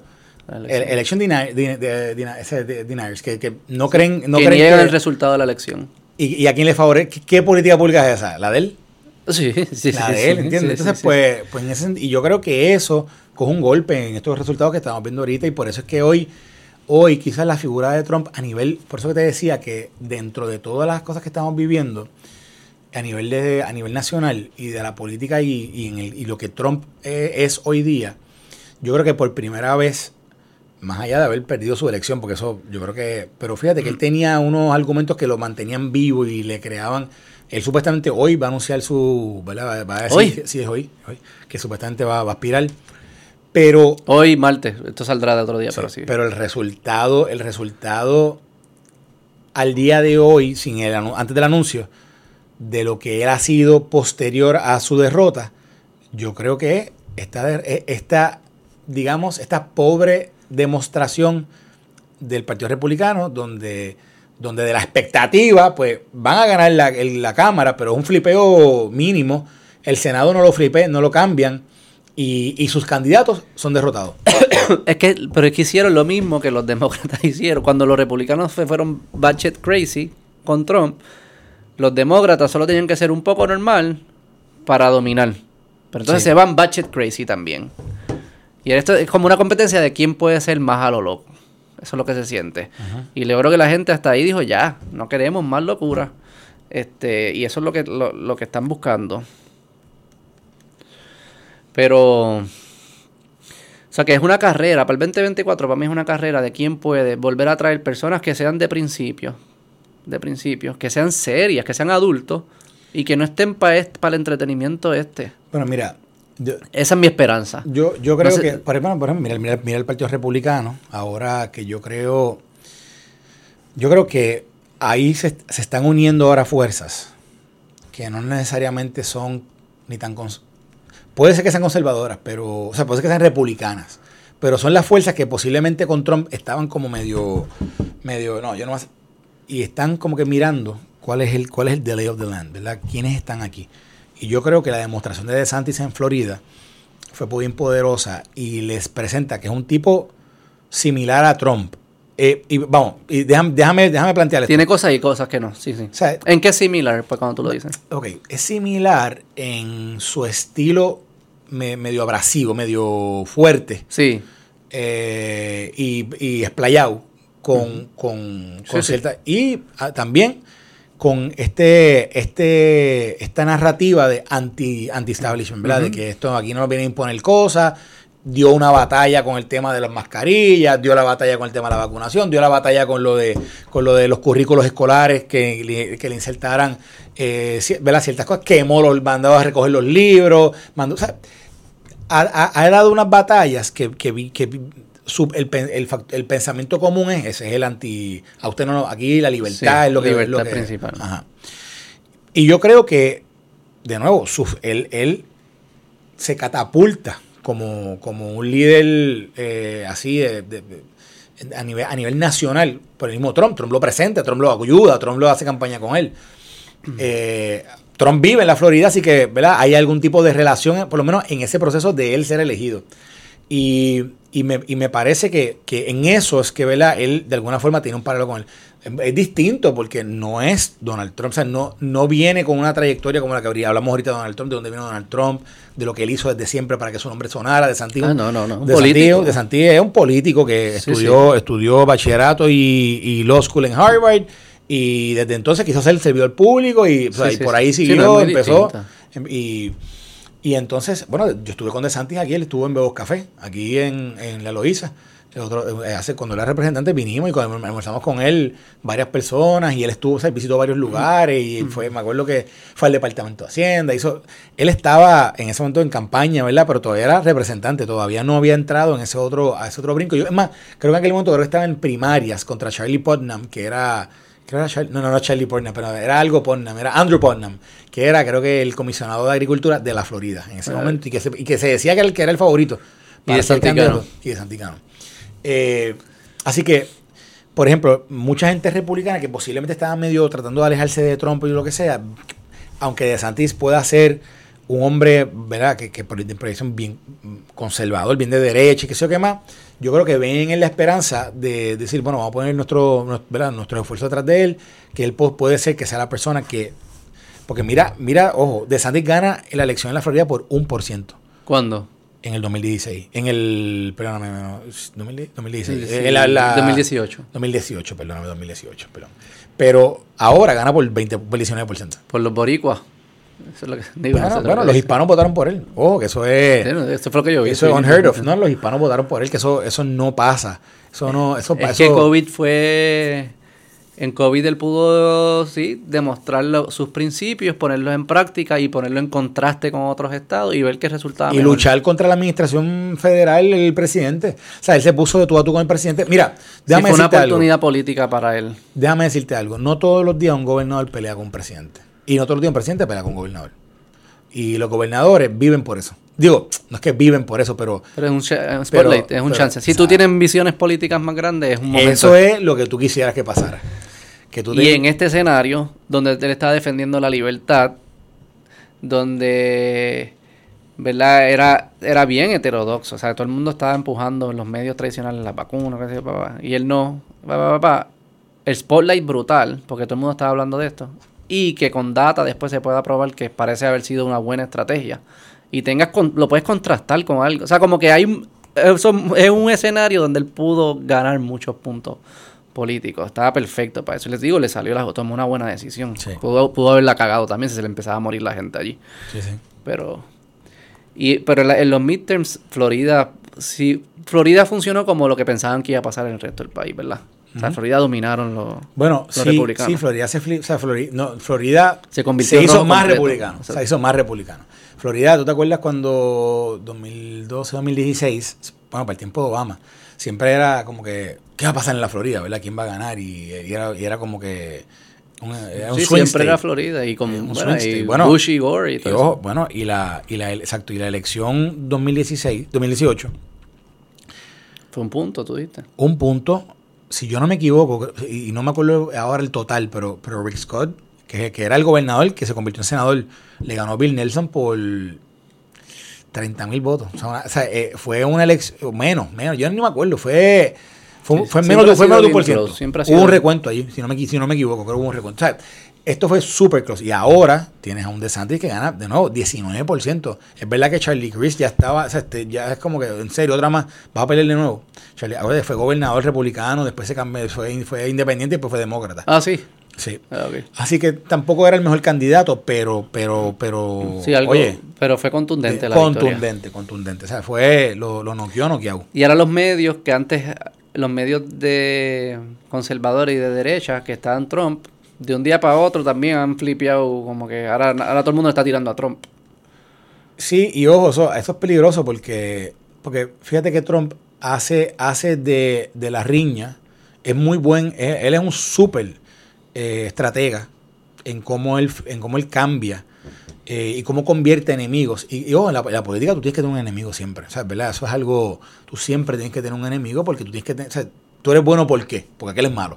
O sea, Así que se juega. es el contraste, pues eso es un contraste que, que hay, ¿verdad? Aquí, Mm. La forma más fácil de enviar el mensaje también. Bueno, y, y ¿Qué tú eres? ¿Y a No quién le van a echar la culpa? ¿A ti? No, ¿sabes? No, no, culpa mía no es culpa de él. ¿Me entiendes? descríbete.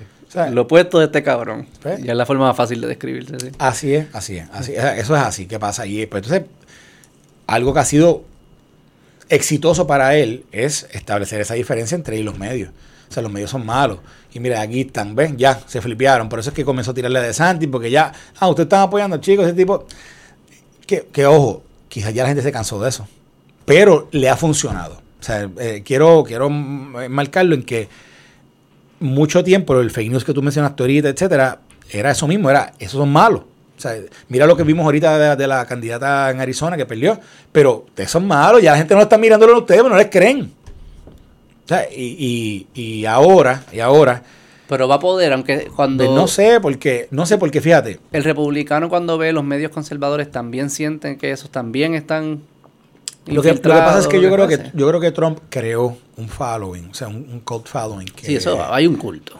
sí, Pero no ganas con el culto solo. No, pero, pero te, da, te, da, te da un poder, ¿verdad? Que, por ejemplo, en una primaria, si el Partido Republicano comete de nuevo el error de, de, de filiar a, a, a 12 personas, Ajá. pues lo que puede ser, por ejemplo, un DeSantis que muchas, lo que te decía ahorita, que algunas facciones que no son trompistas, pero que están buscando derrotarlo a él, que si hay 10 candidatos dicen, coño, a mí me gusta, DeSantis es el número 2, el número 3, pero yo prefiero a este primero, al otro. Entonces, si empieza así de nuevo ese proceso, Se diluyen. pues el mismo DeSantis, si fuera un DeSantis, ¿verdad? Y que esto todo es hipotético. Pero si fuera un DeSantis, pues pudiera, pudiera no, no demostrar el apoyo que necesita para poder ser victorioso en ese proceso, en esos primeros cuatro o cinco estados. Los primeros estados son bien importantes porque te van, dan, te, te van proyectando a lo que viene. Sin momentum. Exacto. Eh, o sea, por ejemplo, o sea, cuando Jeb Bush comenzó a perder, o comenzó a quedar tercero, eh, segundo, yo no me acuerdo si llegó, yo, no, yo creo que él no ganó ninguno, no, recuerdo, pero, pero sí te puedo decir que ya él tenía todo el dinero del mundo, se lo tenía. Él, él, él por dinero y por capacidad de hacer campaña no, no fue que se quitó, fue que dijo, espérate, me caí aquí, me caí acá, me caí... Tacho, olvídate, estos tipos no, nadie va a votar, ya, estoy perdido. Y así, y ese es el análisis que hacen muchos de ellos. Yo, así que yo creo que, que en términos primaristas, primaristas, todavía él tiene buenas oportunidades, Trump. Pero, pero yo creo que esas oportunidades se reducen en la medida en que, en que haya Pocos candidatos. pocos candidatos y un consenso de que todos eh, lo que lo que sería un apoyo a un Chris Christie se vea con DeSantis, que un apoyo a Marco Rubio se vaya estoy viendo 2016 el feel que Sí, había. sí, a Ted Cruz se Cri- vaya Christie con parece dijo que iba a correr de nuevo. pero, Pero. sí, pero porque oye, todo político, todo sí, político siempre Y pueden vender un libro después también. Exacto, exacto. Y va a correr Trump, va a correr de seguro entonces. Hoy lo va a anunciar. Hoy martes lo anuncia. O sea que hay que ganarle. Ese cabrón no se va a ir nunca. Somos un fucking parásito. Bueno, acuérdate que él siempre va a tener una historia para, aunque pierda, o sea, es deny it, ¿verdad? Él no, yo creo que a él le enseñaron que tú todo lo niegas hasta que no, hasta que no hay, o sea, aunque te lo creas tú mismo, ¿verdad? Pero eso, eso es lo que él es, fíjate, él, él es, él tiene, o sea, él es, él es un creador de narrativas y un, y Y un, rápido, y un, cabrón. y es un marketer, o sea, es un, este, el mercadeo de él es un tipo muy duro en eso y, y este, y, ojo, una cosa, ¿tú ¿sabes lo que nos decían cuando, cuando trabajábamos con él? Ya cuando yo, yo trabajaba en el gobierno, que él era el presidente, nos decían, mira, él se levanta por las mañanas y a veces ni duerme, pero él se levanta bien temprano. Esto es un tipo súper disciplinado. Este tipo no toma alcohol, nunca ha tomado una, una, un- una pizca de alcohol en su ¿Él no vida. bebe? No bebe, él no bebe. Él, lo- él cuenta que, él cuenta que esto es interesante, porque es una historia con- de, su, de su hermano, su hermano fue alcohólico. Mm. Y de su hermano él aprendió a no beber. Y su hermano se lo decía, nunca, no lo pruebes una vez. Si no lo pruebas una vez, nunca lo, lo vas a necesitar. Y él lo, y él lo, él lo decía. Pero nada, la cosa es que eh, es un tipo bien, bien Todo disciplinado. esto es sobrio. Sobrio, todo esto es sobrio. Esto es, si este tipo es. Oye, y el tipo dicen que se levantaba súper temprano, desde las 6 de la mañana, 5 de la mañana, y estaba, tenía 6 o 7 pantallas frente a él. Y está monitoreando todos los eh, noticiarios mañaneros de, de los, ¿verdad? los medios. sí, sí. Y por eso es que de momento, yo no sé si te, acu- te acuerdas, si tú vas para el 2016 o 2015 2016, él venía y de momento hablaba bien de Joe Scarborough, que es el de, el de MSNBC. MSNBC. Y un tiempo, Joe Scarborough se convirtió en el, en el, en- no un puppet, pero en, en el medio que el que él le gustaba porque Joe era, Joe y Mika era- hablaban bien de él. De momento cuando se puso fuerte, ah, no sé, vamos a Fox, Fox and Friends.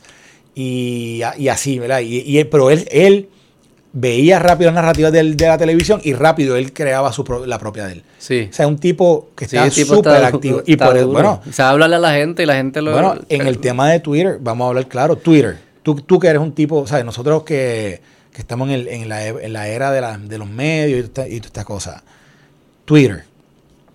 Twitter era, era, era- esta- existía, ¿verdad? Pero, pero Trump le dio a lo que había. Le y, y tampoco es que fue que lo llevó a hacer, pero, pero se convirtió. Sí, es, es sea, que es una fuerza donde él entra, es una... Los mensajes, los mensajes. O sea, la, la política pública está en Twitter de, parte de Donald Trump. Y, y de momento, y, y no digo que él, que él fue el primero, pero lo, le, lo- trajo a esa red un, un sinnúmero de gente que posiblemente no, no- no- ni sabía lo que era esa red. Y, este. y es cómico con el tipo es fucking cómico. bueno, y de nuevo, y fíjate, Los y pronombres, siempre, los y siempre, que le pone la gente, los sobrenombres. Y en eso siempre las pega. Por ejemplo, en las primarias, eh, o sea, Little Marco, este, Little Marco. eh, ¿cómo era que decía? Bor- eh, lo de Bush, este, Jeb, eh, Jeb, eh, Slow, no, Slow, eh, o... Slow Joe, no, me Slow no me acuerdo cómo era que le decía, pero a Mini todo, Mike, a Mike Bloomberg le decía Mini Mike. a todo el mundo le tenía algo. Y, You're y- good in mini golf. y- razón. y el tipo, o sea, y era, era, de nuevo, es que Cricket Hillary. tienes Crooked que, Hillary. si, si tienes que pensar que esto viene Sleepy de, Joe. esto viene de mucho tiempo atrás. Esto viene, de nuevo, este tipo, este es un hombre que pensó muchas cosas de hace tiempo. Le estás dando mucho crédito, yo pienso, cabrón. Bueno, lo que pasa es que, mira, vamos, al, vamos a la O sea, historia. el tipo es bueno en eso, en, en- en el, mensaje, y, que- en los medios, y cómo comunicarse con la... No sé si le estaba pensándolo así ya, como un mega plan. Yo mira, mira lo que, quizás, yo no- quiero, quiero, vamos a hablarlo en, en claro aquí. Yo no sé si tenía el plan o no. Él tenía el plan de que la gente supiera quién era él. Y acuérdate que en la política, recognition factor es a, a uno. Como dijimos ahorita con el, con el futbolista Herschel Walker, una porquería de candidato, pero ganó. Eso es algo que la gente fuera de política no entendemos. pero como que no, ¿quién tiene la mejor idea? Cabrón, es recognition, factor. Y eso es lo que te estoy diciendo. No todo el mundo va a estar leyendo ideas, ni viendo podcast, ni nada. Es quién los reconoce. Ah, yo he visto a este tipo y me gustaba cómo hablaba en Apprentice, qué sé yo. Ah, sí, eso necesitamos un jefe, un jefe, un Eh. jefe. Ah, pues dale, que se joda. Eso mismo, eso mismo. O sea, de nuevo, Sí, si, él, si iba a ser presidente o no, si él quería hacerlo, de nuevo, hay videos que te dicen que él, que él, que él coqueteó de los 80, que Roger Stone estaba cerca. Sí. Y, y si él compró Miss Universe pensando que iba a ser presidente, no, vamos, no, no, no quiero ir ya. ya, sí, eh, sí.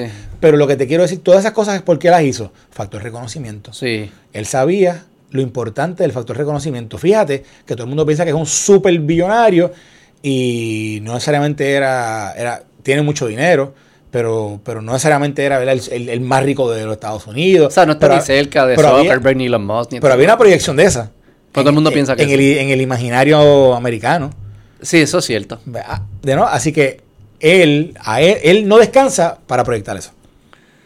Todo es imagen. O sea que si yo te traigo candidatos, o Oprah, Michelle Obama, todas esas personas tienen más chance que un legisla un gobernador de Idaho, que es bueno, pero que... Bueno, sí, sí, o sea, siempre es tan valioso. Digo, es que eso es bien valioso y que tenga un que haya carisma, porque Carácter, sí. carisma Ah, y pero Oprah y stand for tiene. something, ¿verdad? Porque No, pero eso yo no creo porque Trump doesn't stand for something. sí, anti-establishment, hay un mensaje That's claro. Bueno, pero de nuevo, es que Porque no, tu identidad no puede ser anti algo. Y si el algo cambia, tú cambias. no, pero pero o sea, vamos vamos de ¿Entiendes lo que nuevo, te digo? Vamos de nuevo, de nuevo, de nuevo. Mira. Lo primero que hay que aclarar, o sea, lo que hay que aclarar aquí, lo que hay que aclarar es que es que si viene un movimiento de los Estados Unidos de hace tiempo, eh, de- desde antes, todo. o sea, esto es lo que tú dices desde los 80 con este issue, ¿verdad? De los temas económicos, whatever. Ah, exacto. Que- sí. que- Mount Peregrine se llamaba la Mount Peregrine, que se, se reunían los economistas y qué sé yo. Y esto, se esto va evolucionando, entran con el movimiento de las redes, entran los, los medios de comunicación, cambian completamente, la voz del pueblo se escucha más fuerte, o sea, la voz de, y de los, los grupos entienden cómo jugar con esto un poco más, los grupos de interés, buscan quien los pueda, y fíjate que en un momento dado no había un líder, y él coge eso y dice, estos son míos, yo soy anti eso.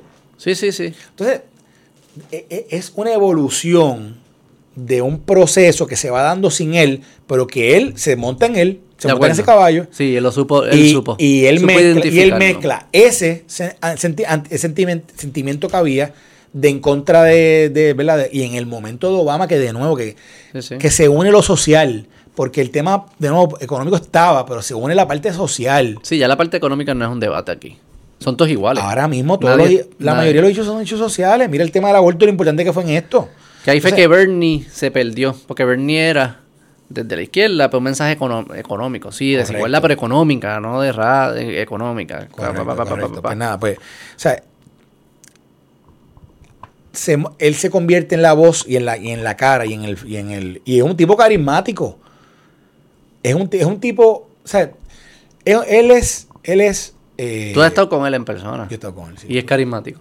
Es un tipo carismático. Yo estuve con él, yo estuve con él. Bueno, mira, yo estuve en el Oval Office este, en dos ocasiones. En una estuve, me senté allí con él, o sea, con, con, el, con él y el vicepresidente. Y eh, una de las experiencias más brutales en términos, ¿verdad? Este, sea, tú trabajas en el mundo de Washington y tú te fuiste a sentar a reunirte con el, con el presidente de Estados Unidos en la oficina del presidente, la oficina Oval. Sí, sí. Eh, y, y, por ejemplo, yo- lo que yo negocié con la gente de Casablanca para esa, para esa reunión que teníamos eran cinco minutos de una foto, que iba- era como un photo up, esto fue para octubre del 2017, eh, a un- menos de un mes de, o un mes exacto, quizás era el 17 de octubre, algo así, no me acuerdo ahora la fecha, pero con un mes exacto del huracán María. Y obviamente estábamos, fuimos allí más que para hablar de la, la recuperación y todo, el- todo estaba- estaba- había un caos aquí con el tema de la, de la energía y qué sé yo qué más. Y el presidente, eh, o la de Casablanca quería un, un foro up entre el presidente y el, y el gobernador para decir Casablanca está bregando con este tema, Ujú. ¿verdad? Pues, ¿Qué pasa? Eh, estuvimos en una reunión en la mañana con el vicepresidente en su, en, el- en su war room, en su este, situation room, y nos vamos al, al, al All Executive Building, que es un el edificio, está en el compound de Casablanca, pero está, está al lado de Casablanca. Y a los cinco minutos Mulvaney nos manda a levantar al gobernador y a mí y nos dice, vamos, vamos a ver al presidente ahora. Y nos paramos, vamos en camino para allá y este, cuando llegamos allí, el, el que está conmigo, que era el de, en aquel momento era, era Justin Clark, que era el de Intergovernmental Affairs, me dice, quédate aquí en la puerta. Yo me acuerdo, porque aquello fue surreal, porque cuando tú entras, subes la escalera, ves los escritorios ahí de la secretaria, en ese momento ah, pa- parece que iba a haber una reunión de gabinete, porque habían como cinco jefes de agencia, y a nosotros nos pasaron eh, eh, por el lado de ellos. Y entonces me acuerdo que Justin Clark me dice, quédate aquí, y, y el gobernador que entre. Entonces yo, me- yo estoy en la puerta. Eh, y el gobernador ya pegado a hablar con Trump, viene a una cámara, toma fotos y qué sé yo qué más, y el, el- el presidente dijo, oh, que el huracán, bla, bla. o sea, era, yo, yo escucho el, la conversación. sí. Y de momento sí escucho cuando dice, Governor, I want to have a press conference with you. Do you have a problem with that? Y él le dice, no. Le dice, le pega, Kelly, Kelly. Kelly era el chief of staff de Joe, eh, Joe Kelly. Era el chief of staff de ese momento de, de- del presidente. Y él lo llama para que llame al press a la, a la- a la prensa. Y, y que entre. Y todo el mundo como que, ¿qué? O sea, nadie, esto no estaba en la agenda, no estaba en la agenda. Y te voy a explicar, te voy a dar un detalle de por qué no estaba, o sea, de, de- de- de prueba de que no estaba en la agenda. Y él decide esto, pla, por su- porque él quería proyectar que ellos estaban ayudando a Puerto Rico. Y entonces, y él se para, él ahí él tenía un botiquín, saca un botiquín, saca un spray de pelo, de, shh, te ven un chorro de pelo. Literal. Y le dice, Governor, you go there. Carlos, you go. Él me dice, Carlos, you go there. Y yo, yo, estaba con que el presidente está bien. Y, y entonces Kelly me dijo, sí, sí, vente para acá. Y entonces, no sé si tú puedes ver la foto de lo que es el Oval Office, pero tú sabes que cuando se, sienta el presidente y el whatever head of state, entonces aquí hay uno como unos sofás. Sí. Pues yo estoy, yo estoy, eh, si yo no me equivoco, estoy al lado de Brock Long, que en aquel momento era el administrador de, de FEMA. Está él, estoy yo, y está, creo que era el chief of staff de Mike Pence, que se llama Nick Ayers. Y acá estaba Tom Boss, no, Mike Pence, Tom Bossert y Muy Mulvaney. Te estoy diciendo toda esta historia, este detalle, porque hablando del carisma, o sea, esto es una persona que él de momento él cogió y empezó a filiar esa, la conferencia de prensa o sea, at will y at random. Y no me extrañaría que él hubiese sembrado dos de las preguntas que estaban allí. Eh, él mismo, porque en el medio de la conferencia de prensa se me acerca la de prensa del, del presidente y me dice, Carlos, vamos a parar esto. Y yo, ¿qué? ¿Cómo? ¿Y qué tú crees que yo haga? Porque está el gobernador ahí. Que, ¿Por qué te lo dijo a ti? Porque para ellos era tan sorpresivo lo que estaba pasando y, y el gobernador ese momento estaba hablando y le, yo no voy a mandar a la calle al gobernador. O sea, yo, yo no, ¿qué, qué, qué, qué yo haga? Ellos, cut, cut. ellos no saben ni qué hacer. O sea, la gente de él no sabe ni qué hacer. Y entonces, y al final, él le hace una pregunta al gobernador. ¿A quién? Al gobernador. Graba en, con, con cámaras. en conferencia. Él le dice, yo, ahora yo soy el reportero. Yo voy a hacer, y esto, y mira lo que él dice. Mira, mira lo que él dice. Él dice, Eso está por ahí, vete, a ver si lo Búscalo, eso está, eso, eso está ahí, ahí está, en, en, en C-SPAN o puede estar en YouTube. Eso, eso está al final de esa conferencia de prensa, que es como el minuto cuarenta y pico, 40 o 39, 40. Que el presidente le dice allí a, le dice a, mm, le dice a, a- al, al gobernador, le dice, mira, este, yo no soy político tradicional, así que yo, esta pregunta me la voy a jugar, pero te la voy a hacer. Dice, del 0 al 10, ¿cómo, cómo tú ranqueas el- el- nuestros esfuerzos por ayudarte en Puerto Rico? Ya. Y On imagínate, the es del spot. spot. Y entonces, y yo, que, que es una contestación que cuando si la gente la ve, y yo creo que es bueno que la gente la vea, porque me pareció que. Vamos a verla. porque el gobernador le contesta inmediatamente y dice: Mira, pues usted nos respondió rápido con el Disaster Declaration, nos, nos, nos ayudaron con yo no sé qué otro, otra cosa que pedimos, eh, y la colaboración ha sido buena, pero hay mucho trabajo por hacer y que yo quiero, ¿verdad? Que esto es un trabajo que hay que continuar, mano a mano, seguir trabajando, bla, bla, bla, por ahí. Sí, pues, Pero tenía que sea, eh, tenía que satisfacer el ego de este cabrón y a la misma vez no tirar a su pueblo en contra. era- no si la está perfecto y la gente sufriendo. pero ¿qué pasa? Que Mira, ahí lo tenemos. Ahí está, ahí está. Eh, Ponte el audio eh, y si lo encontramos. si vas casi al final, vas a ver la pregunta de él. We are getting there, and uh, Búscate el final ahí, José people Jaime. are really seeing the effort that's been put into Puerto Rico. uh, Es la última in a pregunta. very, Es, very es de la última pregunta, sí. uh, situation, because they will have health care that's so good, just kick in the following day, number of years, believe me. Uranium, for No, ahora, percentage of what we have, that is, to me, one of the big stories no, of- of tienes que darle, decade darle para Pon a ver atrás. si sale Ricky y la cara de 20% Ricky of hablando. of Porque tiene que ser él cuando le hace la pregunta. a- a- Mira, California. mira, Ah, We've been ahí. working in 20 different states, disasters in 20 different states. In the last 50 days, under the president's La gente no sabe algo, pero ese día registered el close to gobernador tiene 4 un million implante Americans for tiene un- individual un assistance. di- y el se le cayó. That's more than Katrina, Rita, Wilma, and Sandy combined. Espérate, búscate, quítate este mamón. It's been a No, no, sí, tremendous sí, effort. no, pero yo, no, yo no sé exactamente dónde. Quizás no. uh, achieving that in the long, in the long Brock, In the Ah, last mira, 50 mira, days, dale, dale para atrás, dale para atrás. With those obstacles. Dale para We've atrás. got Quiero escuchar la pregunta de Trump, espérate. uh, limit, sir, and, and you did Más, más, so. más, más, uh, Dale para atrás. great job. Military. Más, más. Ay, ay, ay. United States Okay. Ay, ay. did our government when we came in. Did we do a great job?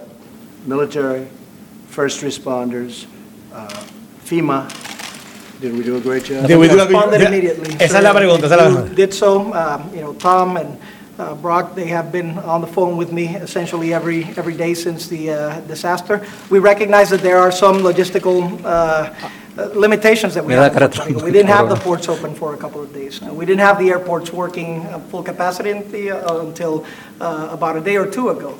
Uh, So that was always a rate limiting step, but if you consider that we've gone, even with those obstacles, we've gotten uh, about 15,000 uh, DOD personnel in Puerto Rico, about 2,000 uh, FEMA personnel, HHS, uh, and others.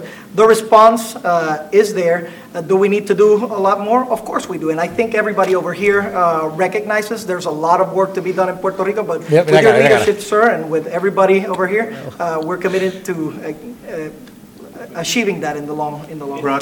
Él lo corta. Entonces, entonces cuando se acaba esta parte, cuando se acaba Ajá. eso, eh, que se van las cámaras, que se va todo el mundo. De momento él viene y estás. Mira, mira cómo está sentado, ¿verdad? Trump, Lo- lo ves en que- la esquinita, sí. Sí, pero él viene y se vira para acá. O sea, él mira como pa, pa- en, en el extremo, en el extremo Como para la bandera, ah, no, para, la Pa- izquier- para su izquierda, por encima de su... Navy, ajá, ajá. Y dice, Governor, Governor, Governor, I didn't like the answer that you gave. Pero, para allá answer." estaba el gobernador, ¿o no? No, se le vira, le da la espalda al gobernador. Hablando al gobernador, pero Ah, se viró para... Sí, se viró.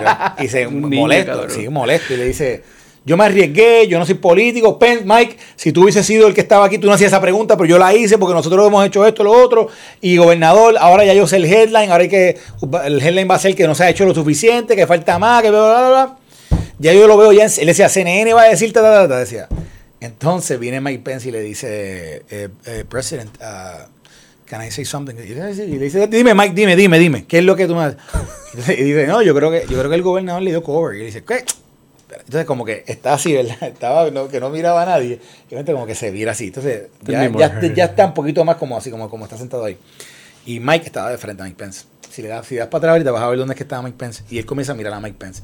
Y le dice a Mike, y le dice, le dice, Mike Pence le dice, mira, él te dio cover porque si él llega a haber dicho en ese momento que todo está perfecto, inmediatamente tenemos, hay 200 reporteros en Puerto Rico tomándole fotos a los, a los puentes rotos, Claro. ah, no hay luz, no hay esto. O sea, como que está perfecto cuando la cosa está, está mala. Así que él le dio cover, le dice, mira, hay unas cosas que se han hecho bien, pero hay mucho trabajo por hacer. Y entonces, y, don- y él viene y dice, eh, thank you, Mike. That was a very good point. Eh, Governor, thank you very much. Ah, y se Y va. se va va pa'l carajo. Este, pero, pero yo te, te, te, doy highlight a esto porque aquí tú vas viendo la me- él es un tipo ma- es un tipo maquinado, él es un tipo es un tipo en esta se la jugó y él pensó que el gobernador iba a jugar para él. ¿Ves? Eh, eh, esos son los juegos que él hace. Él siempre apuesta, él está apostando Él todo el siempre está buscando crear equipo, como que Sí. quién está en mi equipo, crear equipo, Oye, dividir. pa, pa, pa, a, nosotros, a nosotros un día me llama el de Casablanca y me invita a un almuerzo de gobernadores con el presidente. Y eran todos republicanos y el gobernador de Puerto Rico. Y entonces, y yo me acuerdo que el gobernador me dice, Carlos, yo soy demócrata. Y yo le digo, bueno, pero ¿y ¿cuántas veces invitan a un gobernador de Puerto Rico a un almuerzo con el presidente? Pues si usted no quiere ir, no vaya. Pero mi recomendación es que vaya. Y de esa, de ese almuerzo, es que hay, hay, hay un video que da la casualidad que las cámaras entraron cuando Ricky iba a hablar. Y es un video de Ricky hablándole sobre la estadidad al presidente. Que el presidente dice, bueno, si tú me aseguras uno- uno- unos senadores republicanos, quizás podemos bregar. O sea, él pega a hacer Sí, un... a- vacilar. a vacilar. Pero, pero esa, esa, esa, eso se dio porque ellos, ellos comenzaron a tratar de... Acuérdate que tenía una guerra con la alcaldesa de San Juan, pues el gobernador es el, es el counter el counter offensive que nosotros tenemos contra eso. Y ellos comienzan a hacer, y comenzamos, bueno, mi relación con los que tú no, o sea, la gente de Casablanca. Mi último día de trabajo en Prafa, tuve un desayuno a las 7 y cuarto en el, en el mezaní de Casa, de- del West Wing. Porque la, mi, mi relación con ellos de ¿Cómo fue, trabajo, ¿Cómo fue bregar con esas personas durante la emergencia? Y con esa Casa Blanca. Hazme ¿Qué cuentos te acuerdas de eso? bueno, mira, eh, ¿Cómo nos ayudó, cómo nos clavaron, cómo nos ayudaron, dónde se falló? Ah, yo, yo digo que el tema de Puerto Rico es un tema bien, bien complicado en- en- a, nivel de, a nivel de Congreso. Y te voy a explicar, te voy a explicar por qué. A nivel de, perdóname, a nivel de DC, ¿ok? Porque para nadie Puerto Rico es prioridad, ¿ok? Para nadie, ni demócrata ni republicano, Sí, sí. eso no es. O sea, eso, Puerto Rico se convierte y nos convertimos en un tema prioritario con promesas, porque habían mucha gente interesada en lo que estaba pasando con la reestructuración de Puerto Rico y posteriormente con el huracán. Para mí, yo digo que la historia de Puerto Rico está entre antes de promesa, después de promesa, antes de María, después de María. O sea, ese, ese para mí, en términos De la relación con, con, con- DC. con DC, DC con el, gobierno, específicamente. con el gobierno federal. El gobierno federal, pero en DC. También, más allá de la relación con el gobierno federal, también en el awareness americano, o sea, del pueblo americano sobre Puerto Rico Sí. Porque pienso que, que, in- que in- incluso que se puede ser, para mí se ve reflejado en todo este show, o sea, este montón de personas que han llegado a Puerto Rico los últimos dos o tres años, llegan por, porque descubrieron que Puerto Rico te- que era un territorio americano y que había playas y que, y que estaba pasando las mal económicamente después del huracán. Y dicen, espérate, ahí es el lugar. ¿Verdad? Es- es- es- hay un, hay un, Es el disaster capitalism que, que dicen. Sí, es que eh, está claro. O sea, quien lo quiera ver, vea, es por esto.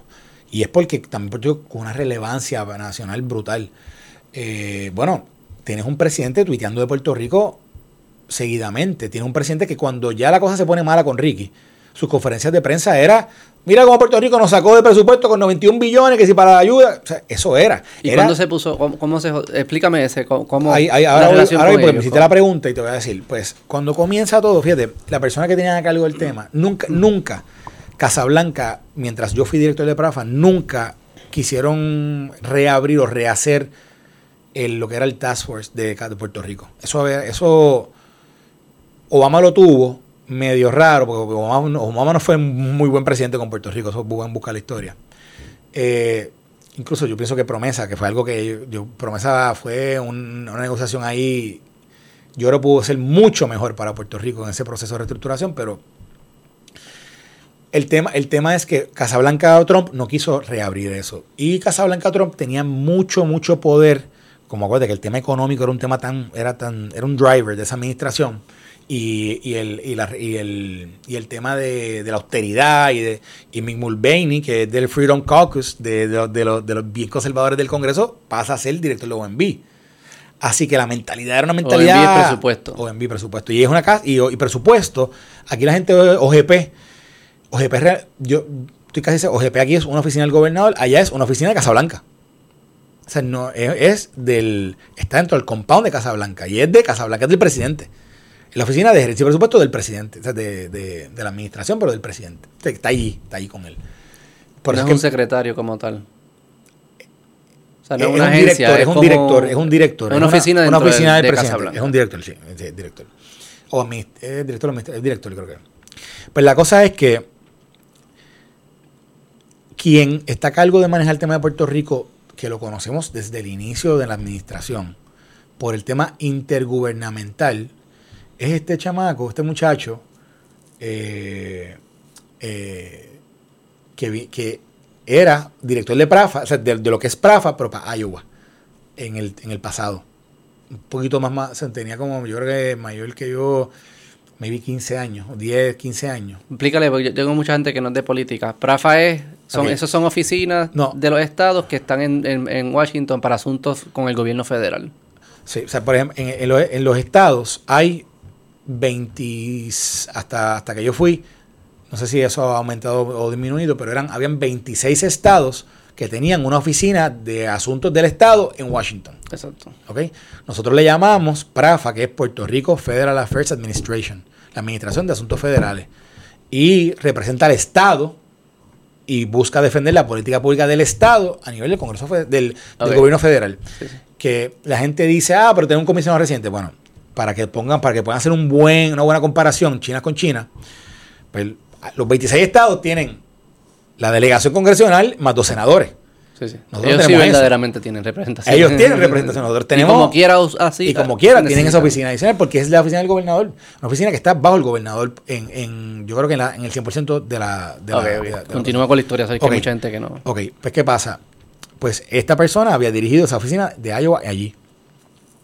Así que conocía, conoce la necesidad de un Estado, la necesidad de una jurisdicción estatal. Y, nos- y para efectos de ello, siempre fuimos una jurisdicción estatal. Lo que pasa es que el desconocimiento es tal que ellos piensan que todo es igual.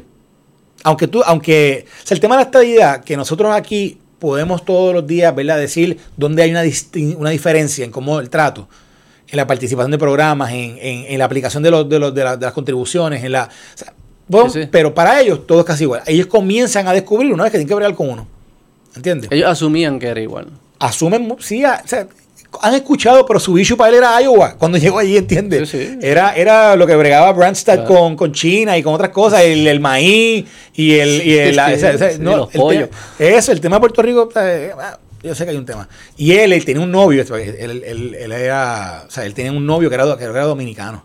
Este, Ah, este eh, fue el, el embajador. Este fue no, el no, este, esto- este es Trump, este es Trump, Se lo pero- llevó del embajador. este es Trump, pero, o sea, y es, no, un tipo súper republicano, pero, pero, este, eh, la cosa es que él, él y yo nos causamos, tenemos una súper buena relación desde el saque, porque comenzamos a discutir el tema de Medicaid y el tema de la reforma contributiva federal y tema de promesa. Eran los tres temas que hablábamos desde el primer día. Y este tipo bien hands-on con los estados. El tipo conocía bien cómo mueve el National Governors Association, había operado desde allí en un momento dado, así que te conocía a todo el mundo. Era un hombre, era un hombre bien trabajador, burocrático y justo. Era un tipo justo. Era un hombre, no era, no fue nunca. eh, tú sabes que la gente dice, ah, son racistas, son o son condescending. En algunas, yo, yo me acuerdo que tuve en algunas tuvimos muchas, tuvimos discusiones, pero bueno, esa, esa, esa eh, reunión Ajá, yo estuve la noche antes diciendo que el gobierno no iba. Porque ellos querían imponer algo y yo dije que no. Y que no. Y yo me acuerdo que decía, gobernador, no viene, no vamos a entrar a la Casa Blanca mañana. Y él, ¿cómo? Y yo le digo, déjeme bregar esto. Y, fue, y fue con este, con esta persona. Y fue un toma y dama hasta que finalmente llegamos, llegamos a un entendimiento de cómo era que iban a hacer las reuniones. Este, y esa persona, el trato siempre fue de apertura. Siempre. Yo fui, yo entré a Casa Blanca, yo no sé cómo fue la, dirección de Prafa de, de, ah, directores previos, pero yo iba a Casa Blanca como si fuera mi oficina después del huracán, semanal dos y tres veces. En ese, en ese periodo de seis meses, siete meses, eso era. Y tenía, y yo tenía una llamada todos los jueves, creo que era después del huracán, todos los jueves, que yo la dirigía junto con, junto con gerencia y presupuesto y tenía gerencia de presupuesto, tenía FEMA, tenía eh, National Economic Council. Te quiero decir la atención que nos estaban dando. Había la atención. Pero, por ejemplo, una de esas llamadas fue cuando nos dijeron que en el, que en el bill de, en el bill de, el, suplementario, donde era el dinero, donde podíamos buscar dinero para el huracán, eh, la persona que, está, que estaba representando el tema de Puerto Rico en, en de presupuesto me dice, mira Carlos, este no es el momento de Puerto Rico, no vamos a recomendar asignación directa a Puerto Rico. Y yo me acuerdo de decirle, mira, si este no es el momento, yo no sé, qué, yo no sé cuándo es, y el Congreso que estamos viviendo, que es tan volátil, nosotros quiero que sepas que estamos en contra de, lo que de, de su recomendación y vamos a pelearlo en el Congreso. Esa, esa, es la movida. Cuando estás en contra de Casablanca es el Congreso. El Congreso, sí, el Congreso. Digo, el Congreso o el, o el, o el, púlpito. O sea, eh, eh, la, la, la, pelea pública. Que, que, en algunas instancias funciona, en otras, pues, you get crushed, ¿verdad? Dependiendo de cómo, esté tú, de cómo tú estés en el. que cuánto leverage tú puedes tener, ¿verdad? Y en ese momento, de nuevo, el gobernador tenía mucho leverage y teníamos mucho leverage porque Puerto Rico estaba bien mal. Y este, y, y yo tengo que decir, de nuevo, del saque, del saque, o sea, del primer, tenía una relación, pero era mucha comunicación, mucha comunicación, mucha. Y para que ellos entendieran el tema de Puerto, o sea, cómo estaba Puerto Rico. Yo, mira, un ejemplo. El huracán María, yo creo que el 20 de septiembre, y yo creo que fue un miércoles. O sea, todos los estragos fueron un miércoles. Así que el jueves fue que despertamos a lo que estaba pasando. Llegó el viernes, el sábado estábamos, yo me, o sea, nosotros trabajamos en Prafa non-stop todos los fines de semana, por lo menos como por 90 días. Eh, o sea, no hubo un día, no hubo un día que nos cogiéramos, o libre. Todos los días se trabajaba todo el mundo allí. Y ese día, ese sábado, estábamos en una conferencia con, con el de Casablanca y le estábamos diciendo que teníamos un problema porque no, no los, los, teléfonos satelitales que nos habían dado no estaban funcionando. Y esta persona, me, burocrático al fin, me dice, eh, Carlos, pues, que nos mande, que, que Emergency Management mande el email pidiendo, a FEMA pidiéndole, yo le digo, yo, le digo, Doc, ¿cómo tú no entiendes que no hay luz, que la gente está atrapada en sus casas, que no haya, que el agua, que... Si fue enviar email no necesito el teléfono eh, satelital, canta cabrón. no, no hay forma. Ok, so let me see how I can do. pero la mentalidad inicial es todo, a, veces, y en esto quizás, quizás sí fue, ahora yo pensando, quizás fuera un poquito, no sé si la palabra es condescendiente, pero sí fueron, porque ellos no querían que nada se viera como una dádiva. Para ellos, decir que estaban dándole algo a Puerto Rico era como que, o sea, te estamos dando algo que tú no te mereces porque tú estás en quiebra, porque tú estás en esto, porque tú.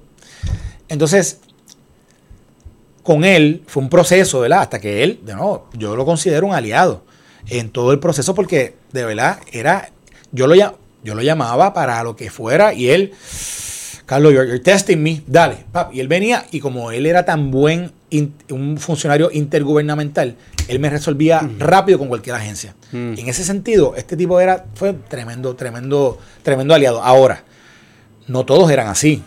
Por ejemplo, gerencia y presupuesto, o sea, mismo el Benny con nosotros. O sea, fue un tipo, un déspota con Puerto Rico en términos del trato. Bueno, noviembre 11, búscate, hay una carta, y eso después hay que buscarla, pero porque es que yo ya la fecha las he ido perdiendo, pero yo antes esto la tenía todas ahí. Yo creo que fue noviembre 11, que estoy, es más, yo estoy en una llamada, en, yo vine a Puerto Rico, está en noviembre, y estoy en la llamada esa que te digo semanal, con, que donde ellos me van a decir que van a sacar una carta para el Congreso solicitando un proyecto suplementario de presupuesto. ¿Ok? Y en ese proyecto suplementario de presupuesto, ellos van a solicitar, ellos van a buscar que, se le asigne más dinero para el fondo de FEMA, el fondo de CDBG, pero no específico, sino en general. Ah, y van a meter una recomendación de Medicaid. Pero una mención, me dicen, una mención de lo del tema de Medicaid de Puerto Rico. Pero no van a, no van, no van a, no van a pedir nada para Puerto Rico. Yo les digo, pero miren, ustedes han visto cómo está Puerto Rico. Y decía, no, lo que pasa es que Puerto Rico no tiene los assessments. Yo digo, y ahí fue que yo me acuerdo que eh, esto de los assessments había, había, venía siendo un issue, que yo llamo al gobernador, esto fue como dos semanas, tres semanas antes, y yo digo, necesitamos assessment, porque estos tipos nos quieren, nos quieren borrar la charola porque Assessment que es como que enviar aquí la una, una evaluación de, daño. De la evaluación, una evaluación de, daño. Mm. Y el gobernador nombró a Omar Marrero, a cargo un task force que se hace un... El Build Back Better viene de Puerto Rico, del proyecto Build Back Better, donde es el, el damage assessment del huracán. Y era 91 billones. 91 billones. Que nosotros lo entregamos allí a Casablanca 10 yo creo que como 10 días antes de que ellos sacaran la publicación esta de esta carta. Pero que ellos dijeron, no, eso, está muy prematuro, nosotros no podemos tomarlo como... Mm. Y entonces, eh, y ahí fue que, y yo, y yo en mi mente decía, mano, ¿qué, qué es él? Porque nosotros que estamos en quiebra, una quiebra que comenzamos, que el Congreso mismo nos lo legisló, ¿verdad? Porque esto no es como que, esto es el Congreso mismo legislando, ellos saben lo que está pasando aquí. Claro. Eh, y, y, y viendo dónde estamos, o sea, la emergencia que estamos, no tenemos, en un momento dado no teníamos ni, ni fondos de emergencia, o sea, un fondo de emergencia para poder, contra estos tipos se van a poner, con el Puerto Rico no le van a dar nada. Así que eh, ahí hubo, había e, ese, extremo, ese extremo que es importante, porque el gerencia presupuesto es el que pone, pone los straps al dinero, que va aquí, que enferma y todo, que de ahí es que vienen los problemas, ¿por qué? Porque cuando ya finalmente ganamos esa batalla en el Congreso y gracias al Senado eso fue en la Cámara. Paul Ryan aprobó lo que Casablanca le envió, que no había nada para Puerto Rico. Había 81 billones, creo que era de para FEMA, pero nada tenía el nombre de Puerto Rico. Y fue el Senado. Demócrata. O sea, era su mayoría demócratas con Chuck Schumer. Pero era, todo, que con él fue que lo trabajamos. Con él, y espérate, espérate, espérate. Pero, no, era demócrata, no era demócrata, era republicano. Espérate, espérate. ¿El Senado? Sí, era McConnell. Pero déjame contarte algo, déjame decirte algo. Sí, sí, en ese momento era, republicano, era, era, era McConnell. Pero el, caballo, o sea, aquí los caballos fueron los que trabajaban en el Appropriations Committee. Y quien dirigía el Appropriations Committee era este un senador que en paz descanse, que en aquel momento tenía 81 años, creo que era, y ya casi no podía ni salir a hablar contigo. Eh, y te voy a decir el nombre del día mismo porque siempre me acuerdo, ahora se me está escapando. Pero había el, el staff director, que todo el mundo le decía The Real Senator, se llama mm. Bruce y con Bruce, nosotros entre diciembre 18 y enero 20 nos reunimos cinco veces. Y el tipo, yo me acuerdo que la última reunión dice, bueno, aquí de nuevo. Y el gobierno, yo me acuerdo que el gobernador decía, Carlos, de nuevo, yo decía, aquí no hay que decir más nada. Aquí hay que decirle, ustedes saben lo que nosotros necesitamos, estamos esperando que ustedes deliver. Eso es todo lo que hay que decirle. Y así fue la reunión. Y, me acuerdo que lo hablamos con Bruce y, el mismo Bruce con su equipo, yo, sí, sabemos esto, sabemos esto, sabemos esto otro, vamos a trabajar. Y honestamente fue el logro más grande que nosotros tuvimos en ese momento, porque fue en negociación entre republicanos y demócratas que súper callado, porque nadie, nadie tenía el detalle más que los appropriators y los staffers de los appropriators. Y se hace público, creo que un 28, creo que fue de enero, entre nosotros. Y, se, y finalmente pasa un proyecto, yo creo que ahí fue el 27, el 28, pasa el proyecto va, creo que es el Senado ahí, y entonces es enviado a Casablanca y se firma un 8 o un 9 de febrero. Y es el que, da una cantidad específica para Puerto Rico. Que son los famosos 90. Mira, eso, aquí hay unos logros brutales en términos de, lo que se, de lo que se alcanzó. Que fue que a Puerto Rico le dieron por dos años corridos eh, toda, toda la cobertura de los fondos de Medicaid sin que el Estado tuviera que pagar que fueron como 5 billones, fueron 4.7 o 5 billones de billones, que en aquel momento utilizaron la figura, la figura que se estaba utilizando, que eran 2.3, 2.4, creo que eran. Pues, y eso por dos años corridos, eso nunca había pasado en ningún desastre. Había, eh, había pasado en Luisiana, pero por una extensión de seis meses, pero no como aquí conseguimos una cantidad brutal de unos fondos que se llaman los CD, los Community Disaster Loans, que nos los dieron primero en, un, en un, proyecto anterior, pero ahí se, se, añadió para que pudiéramos cubrir si había falta de fondos para operar eh, prepa y praza, acueductos y energía eléctrica, pues ahí había, un fondo. Conseguimos que, conseguimos que después eso se lo extendieran a los municipios, que era un préstamo que se convirtió en un grant, que después lo, lo reautorizaron dos veces. Nos, nos permitieron reautorizarlo en dos ocasiones. Eh, no, nos dieron una, un aumento donde toda la, toda la participación real de población, según, según los estándares del, programa de, asistencia nutricional del PAN, eh, del NAP, como SNAP, como dicen el programa en, sus siglas en inglés, le, nos dieron un grant para que eso pudiera cubrirse. Entonces, ya asignaron eh, por fórmula y, y por proyección más o menos, entre los daños que veíamos cerca entre 30, 40, 50 billones en la parte de FEMA, entre emergencia y, y obra permanente, y por fórmula también, ya veníamos, nos habían dado por fórmula 1.75 billones eh, a través de CDBG y acá nos aumentaron a 19.8 por fórmula. En abril se vino, se vino eso realmente a anunciar, porque de febrero a abril se hizo todo el cómputo de cómo realmente era. Pero, o sea, y esos dineros se asignaron allí. Mm. Más se cambió la ley de FEMA, porque en Puerto Rico, cuando eso es un- algo de ese trabajo, que cuando, cuando FEMA in- interviene en una reconstrucción de algo, de, un- de un, de un desastre, se supo, la, la ley decía que ellos te daban fondos para tú que volvieras la, o- la, infraestructura a su estado original. Con Puerto Rico cambia, se cambió la ley, el Stafford Act, para que pudiera hacerse nuevo. Con, por ejemplo, que la, el grid, el, el- la, Sí, no, la no red voy a volver a lo que era antes. no lo que era antes, estaba- a algo mejor, algo nuevo. Y de ahí, y eso, eso es importante, un cambio significativo. Ahí también se le añadieron, se añadieron algunas cosas a lo que era la sección 428, que eso está ahí. La 428 después ha sido un revolú, pero, pero, pero, sí, se lograron que se vinieran logra- esas asignaciones específicas. pero, ajá, exacto, ¿qué pasa? Y le das fast forward a esto, esas asignaciones, o sea, el Congreso te las da, ¿verdad? Y el, el presidente la firma en ley, presidente no, ellos no están a favor de eso, pero, ¿verdad? Tienen que firmarlo porque esto fue una negociación. Y entonces comienza el trabajo, ¿verdad? Comienza ya el trabajo de, de estos assessments, de llegar a números, de, de, ¿verdad? De, de, eh, empezar a ver documentación, porque esto, o sea, esto es súper burocrático, esto es súper procesar aquí de que... sí, eso no es o sea, que se apruebe y le da un botón y hay 90 billones en la no, cuenta no, no, de... No, no, no, no. El, el com- el compliance para recibir estos fondos, esto es, pero. Y con Puerto Rico nos, nos, nos las pasen más complicado. Más, eh, o sea, hay requisitos adicionales Uf, a Puerto Rico. A Puerto Rico inicialmente nos dieron una. Utilizaron una excusa de que en un momento dado habían dado un, un adelanto de. Yo no me acuerdo cuánto, cuánto era la cantidad a, a OGP. OGP, OGP era el GAR, es el Governor's Authorized Representative. Y es quien puede, quien puede autorizar di- di- disbursements, este gasto, Desembolso. desembolso para, para emergencia. Y originalmente eh, le dieron una cantidad que se utilizó para atender eh, y ellos dijeron que eso no se había hecho correcto supuestamente. Nunca hay un señalamiento de eso, pero ellos argumentaron que eso no había sido lo, lo correcto, que total lo hicieron ellos. Y de ahí nos ponen en, en un, en un proceso que le llamaban el 270, que es un proceso que se lo dan a, la- a, lo- a, lo- a, a las jurisdicciones o a los grantees que están en economic hardship o, o- o que han fallado en el proceso de compliance. Nosotros no habíamos fallado en ese momento, pero nos pusieron Y hay otros lugares que se lo habían dado también. por, por haber fallado en los procesos. O sea, por ejemplo, no era un, Sí, no era un proceso inicial. por, por fallas verdaderas. por fallas verdaderas. Puerto Rico nunca falló y te trataron como un Y ilegal. lo hicieron para todo el, para todo la. o sea Para que eso fue un estorbo grande. Uf, y Sigue siendo, me imagino, hasta el día de hoy. Eso lo que eliminaron como al año y medio o, a- o dos años. Pero era un proceso, era un problema. Después, si tú ves, si tú ves la cadena de eventos que había que, que, que- lo que tenía que ocurrir para que se aprobara el dinero de un, de un proyecto específico, o sea, eran Por eso es que dicen que el de- eso lo- ese dinero sí se asignó, pero en verdad no, ha- no ha entrado mucho, no, no ha sido rápido que ha entrado. Eh, Por eso. Eh, eh, Eso, eso de que de que Puerto Rico no tenía ahora, fíjate, hoy yo creo que aquí está, déjame ver, está un mira, mira lo que dice esto. Mira, ¿Qué día hoy? Hoy es 15 de noviembre del, Del 2022, y 2022. mira lo que dice aquí. La portada de hoy. FEMA suelta más fondos a partir de diciembre. ¿Qué significa eso? Significa Que FEMA suelta más fondos a partir de diciembre. Sí, pero, pero, pero, o sea, por eso, pero, pero, que, que, más fondos, y, que, y por cómo, y qué es lo que.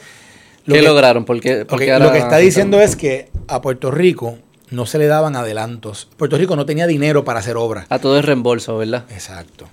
Y ahora. Así que tienes que tener cash para empezar. Exacto. Y ahora se consiguió una aprobación de FEMA, se estuvo trabajando con ellos, y ahora, ahora, sea, eh, cinco años y dos meses después, Ajá. autorizaron a que el gobierno de Puerto Rico, a través del COR 3, le pueda adelantar a, los a los subgrantees, que son los municipios, la- los non-profits, whatever, 50% del dinero de la obra, que está aprobada. Así que ahora, Pero del dinero de Puerto Rico o del dinero federal manejado por Puerto Rico. del dinero federal manejado por Puerto Rico. Pero, pero que es el dinero aprobado para las obras. Sí, sí, sí, sí. O sea, que por ejemplo, si eh, vam- vamos a reconstruir este estudio y tú no tenías un peso y, y está aprobado tu proyecto hace cuatro años, ahora, si tú estás aprobado, Cortés te va a llamar y decir, mira, Beto, te voy a dar la mitad con todo, era un millón, pues tienes 500 mil. Haz la obra y vamos a comenzar el proceso. El Y me enseñas que lo terminaste y te doy el 500 de nuevo. Y te lo voy dando, te lo voy dando en la medida en que tú me vas demostrando obra que vas haciendo. Progreso. Exactamente. Y, y Y él- eso era todo federal, eso no era el gobierno de Puerto Rico, por es joder. federal, eso- no, eso es federal todo, federal todo. Y, y entonces, ya, como me preguntaste ahorita, ¿cómo fue que se dañó esa relación? Pues, eh, pues que, es que el gobernador comienza a utilizar el púlpito, ¿verdad? Para, para ¿Qué es señalar. el púlpito, cabrón? El medio. el- sí, sí, sí. el- ¿Por qué le dices suena? te- es, un término, el, el boli pulpit, ¿sabes? El boli, que, que- suena más que- inteligente que yo y me molesta. Está bien, pero no, pues, perdóname, mira, pues nada, eh, utiliza, utiliza la, la exposición. La calle, la calle. La exposición, sí, pero ojo, ojo, ojo. Los ojo, medios. Que esto es importante. No siempre. Es más, en, la, en ocasiones en ocasiones raras, un gobernador de Puerto Rico tiene la oportunidad de estar en los medios ¿sabes? constantemente. Un issue, de nuevo, lo que te decía ahorita, Puerto Rico no es un issue, Sí, sí. pero ahora lo es. Y el gobernador, obviamente, en este, en esta dinámica de cómo va el progreso, dónde está, pues comienza a tirar bombitas y Casablanca dice, pero chico, esto, ah, ah". Entonces, ¿Qué tiro? ¿Qué bombitas tiraba? Comentarios. los pendejo. procesos, los procesos distintos. Pero no se hace directo, esos son comentarios. Bueno, pero se hacen entrevistas que el presidente veía. Sí, El sí, pero eh, dime cómo, cómo fuese el lenguaje. Bueno, que, que, Como que, pues, "Hey, que Puerto Ricardo, Rico, que Puerto they're- Rico they're- está, Puerto Rico está under, under disparate treatment, o sea, un tra- tra- tra- trato distinto o, o unequal treatment, porque somos un territorio eh, y nos han asignado unos procesos que son bien, bien, bien highly bureaucratic, highly, este, o sea, el red tape es demasiado Y y, qué sé yo qué más. Y por ahí Y venía. eso siempre le da a saber malo a. Uf, se la sabía o sea, usted- a son, ustedes, los políticos son niños. Como que cualquier crítica es como que me estás tirando. Como si estuviese en high school. Sí, no es como que, esto coño, es verdad. hay- eh, tienes razón. cuando- cuando Nadie tú dice estás- cuando tienes tú- razón. Cuando tú estás en la administración, todo es hipersensible. Tú estás hipersensible porque, obviamente. Para nuevo, proteger el poder. No, No, bueno, no lo digo de forma negativa, pero que se, o sea, como que Bueno, lo que pasa es que la influencia mediática, o sea, la, digo, aquí tan fíjate, y esto yo te voy a hacer una comparativa de lo que yo viví con lo que uno ve hoy. Mm.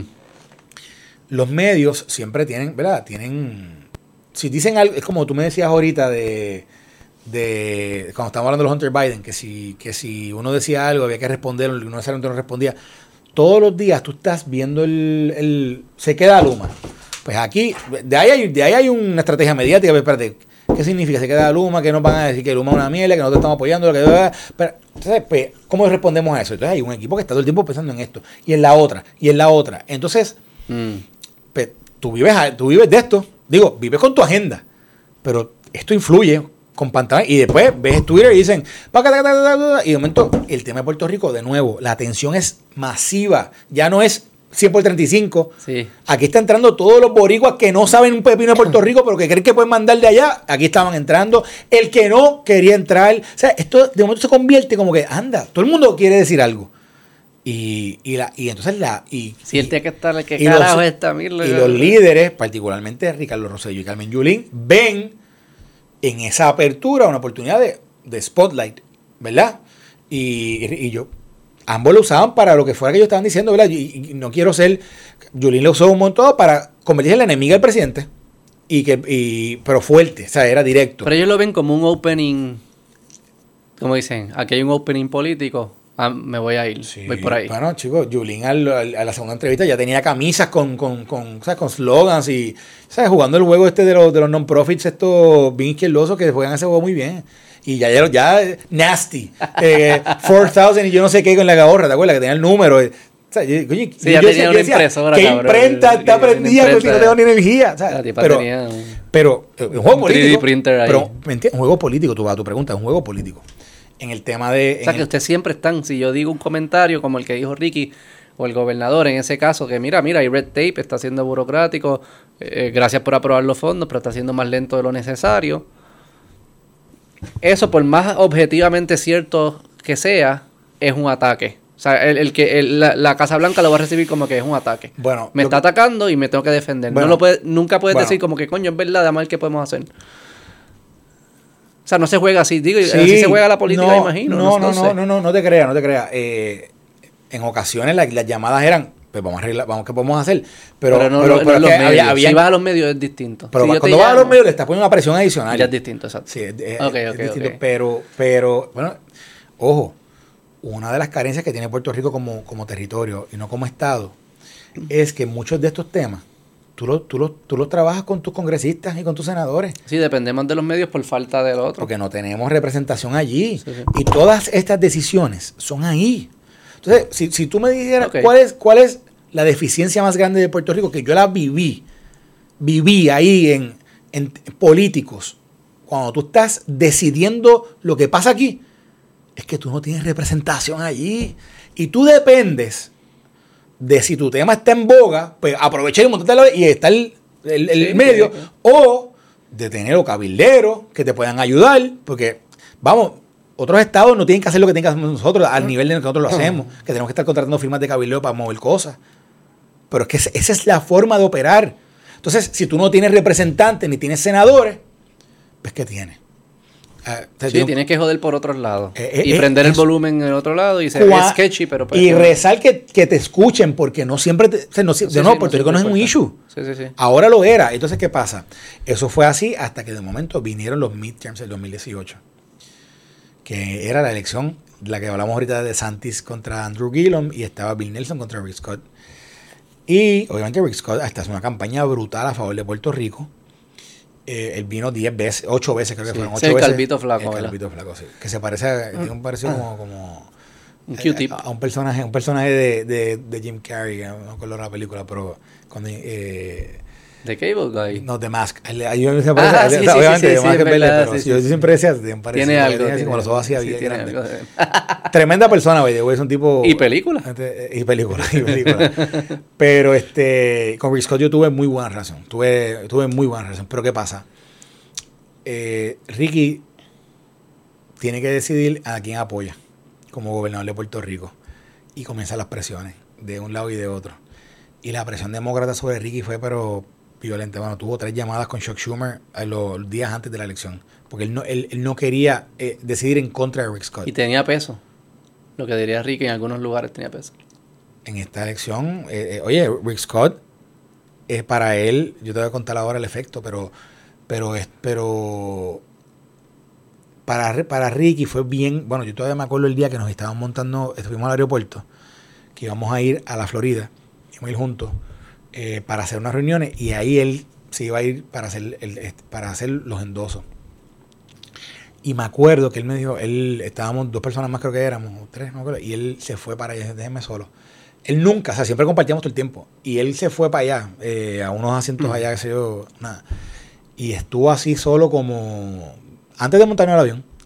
Y él estaba, pero súper contrariado con la, con la determinación que iba a hacer, porque él tenía que, era, una decisión política, pero dentro de la política, pues él, él, él no quería eh, esa- el peso de lo de... de, Esto de- a un año de- de María, ¿verdad?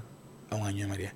Y endosar al candidato que estaba en contra de Rick Scott, cuando Rick Scott había sido bastante eh, forthcoming y abierto con él, fue bien fuerte. Pero yo te digo, yo me acuerdo, yo estaba ahí también con él cuando la llamada de Schumer, que Schumer le dijo, oye, yo no te lo estoy preguntando ni te lo estoy sugiriendo, te estoy diciendo que, que Bill Nelson es mi gallo. Y, y tu gallo aquí soy yo.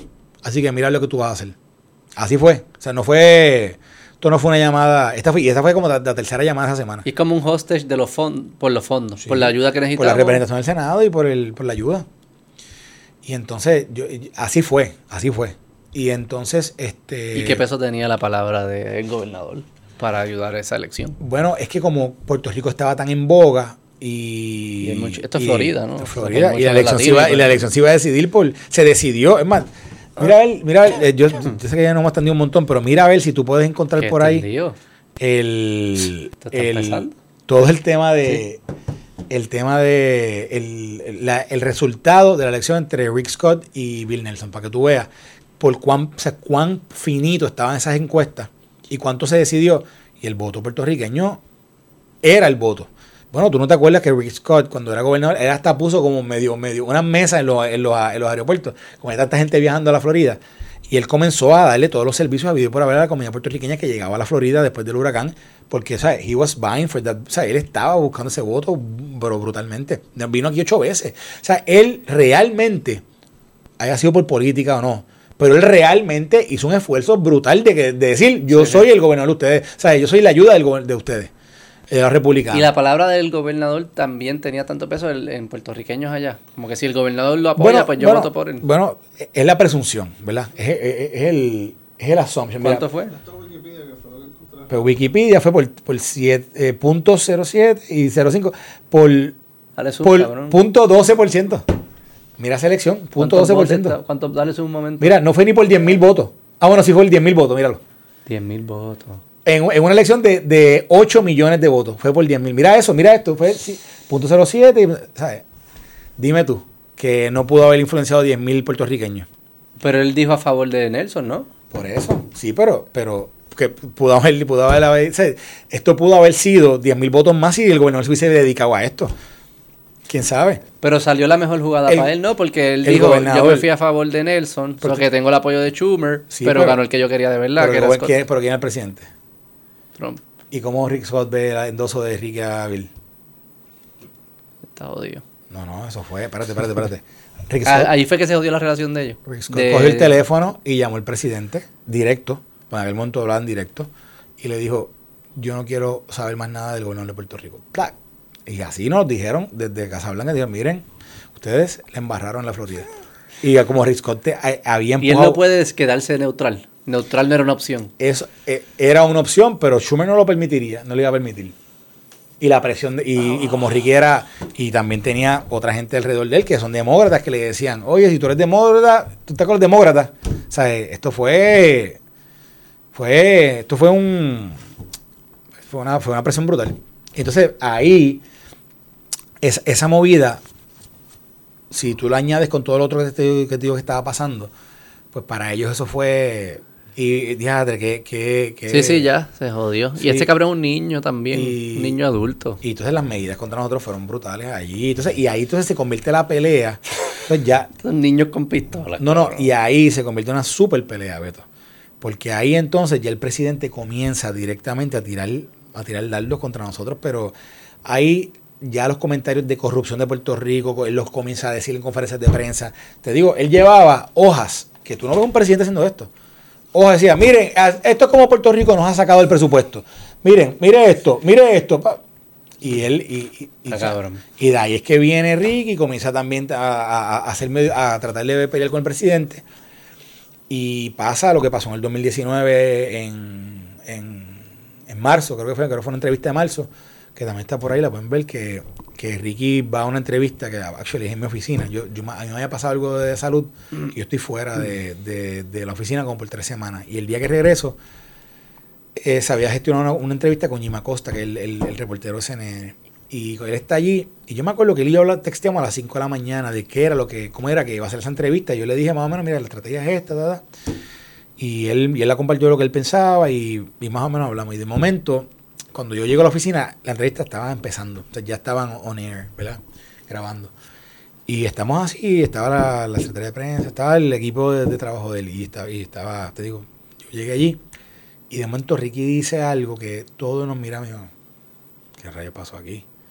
Porque Ricky mencionó allí que si dijo algo que si el bully, que si el, que si el bully me bulea, pues yo le meto un puño en la cara. Ah, algo así, eso, algo sí. así. Que todo el mundo, te digo, todos nos quedamos como que, ¿y esto de dónde salió? O sea, nadie supo dónde salió eso. Y, y me acuerdo que cuando eso acabó, eh, Jim Acosta quería hablar con Ricky aparte en una, en un cuarto aparte y en, en conference de, de, de Prafa y quería supuestamente hablar solo con él. Ricky me dice, vente conmigo, yo voy con él. Y yo le digo, ¿qué, qué- qué es lo que vamos a hablar? No, que Jim Acosta quiere hablar conmigo. Y yo le digo, bueno, pues trae de prensa, porque o sea, esto es de prensa. Y entra otro de, entró Denis en ese momento. Y cuando estábamos allí, Jim quería corroborar una información que él había escuchado de, una, de un tercero, de algo del que el gobernador había mencionado, de algo del presidente, una, una historia, una historia que tiene que ver con cuando el presidente estuvo en Puerto Rico, que hablaba del balón, del balón nuclear, del fútbol nuclear. Eh, y él lo quería confirmar y yo le dije, mira, el gobernador nunca va a ser fuente tuya, ¿sabes? No, o sea, tú, tú tienes esa fuente, pues vete por ahí. El no, pero bueno, yo no quiero que usted la niegue. Miren, ya Sí, no sí. fustiguen más al gobernador si tiene ya un headline, que es ese. Y cuando decimos eso, Jim se para, se va, el gobernador nunca, nunca habló en ese momento, éramos nosotros hablando. Y cuando, cuando ellos se van a ir para una conferencia de prensa con la comisionada residente, yo no iba a ir para eso. Eh, y yo me quedo en la oficina. Y él coge, se mete en el elevador y entonces sale. Y me dice, ven acá. Y me vamos al, al salón de conferencia y me dice, Carlos, ¿de verdad, de verdad, tú crees que el comentario que hice ahí, tú crees que eso va a traer repercusión? Y yo le dije, bueno, gobernador, si viene alguien a Puerto Rico y dice que usted es un bully, que le va a meter un puño a usted, pues, ¿cuál va a ser la reacción? o sea, sí. hay una reacción inmediata, ¿verdad? De- Y este de- cabrón que cualquier cosa le enseñó. Así que sí, eso va, eso va, eso va, eso va a traer cola. Y oye, Y hasta ahí fue. tres horas después yo recibí una llamada. Esto, ya, ya estaba mala la relación, pero yo me recibí una llamada de Doc, del que te mencioné ahorita, me dice, Carlos, tú no entras a Casa Blanca por lo menos en dos meses. Eso fue en marzo. Y yo renuncio en abril. Este, Y después pasa el verano. Y después pasa el verano. Vamos a dejarlo ahí. Nos tenemos que ir. Vamos a hacer una parte 2. Para que sigas contando eso y, y para que me pongas al día en PR. Vamos a hablar de para que me Esto expliques. fue bien largo, yo no sé quién va a ver tantas horas de estoy hablando. Pero- lo ve, cabrón. Yo quería más para que tenemos otros compromisos. Ah, yo- nosotros también. Gracias. Gracias a ti, Beto. Bye. Gracias, gracias mil. Bye.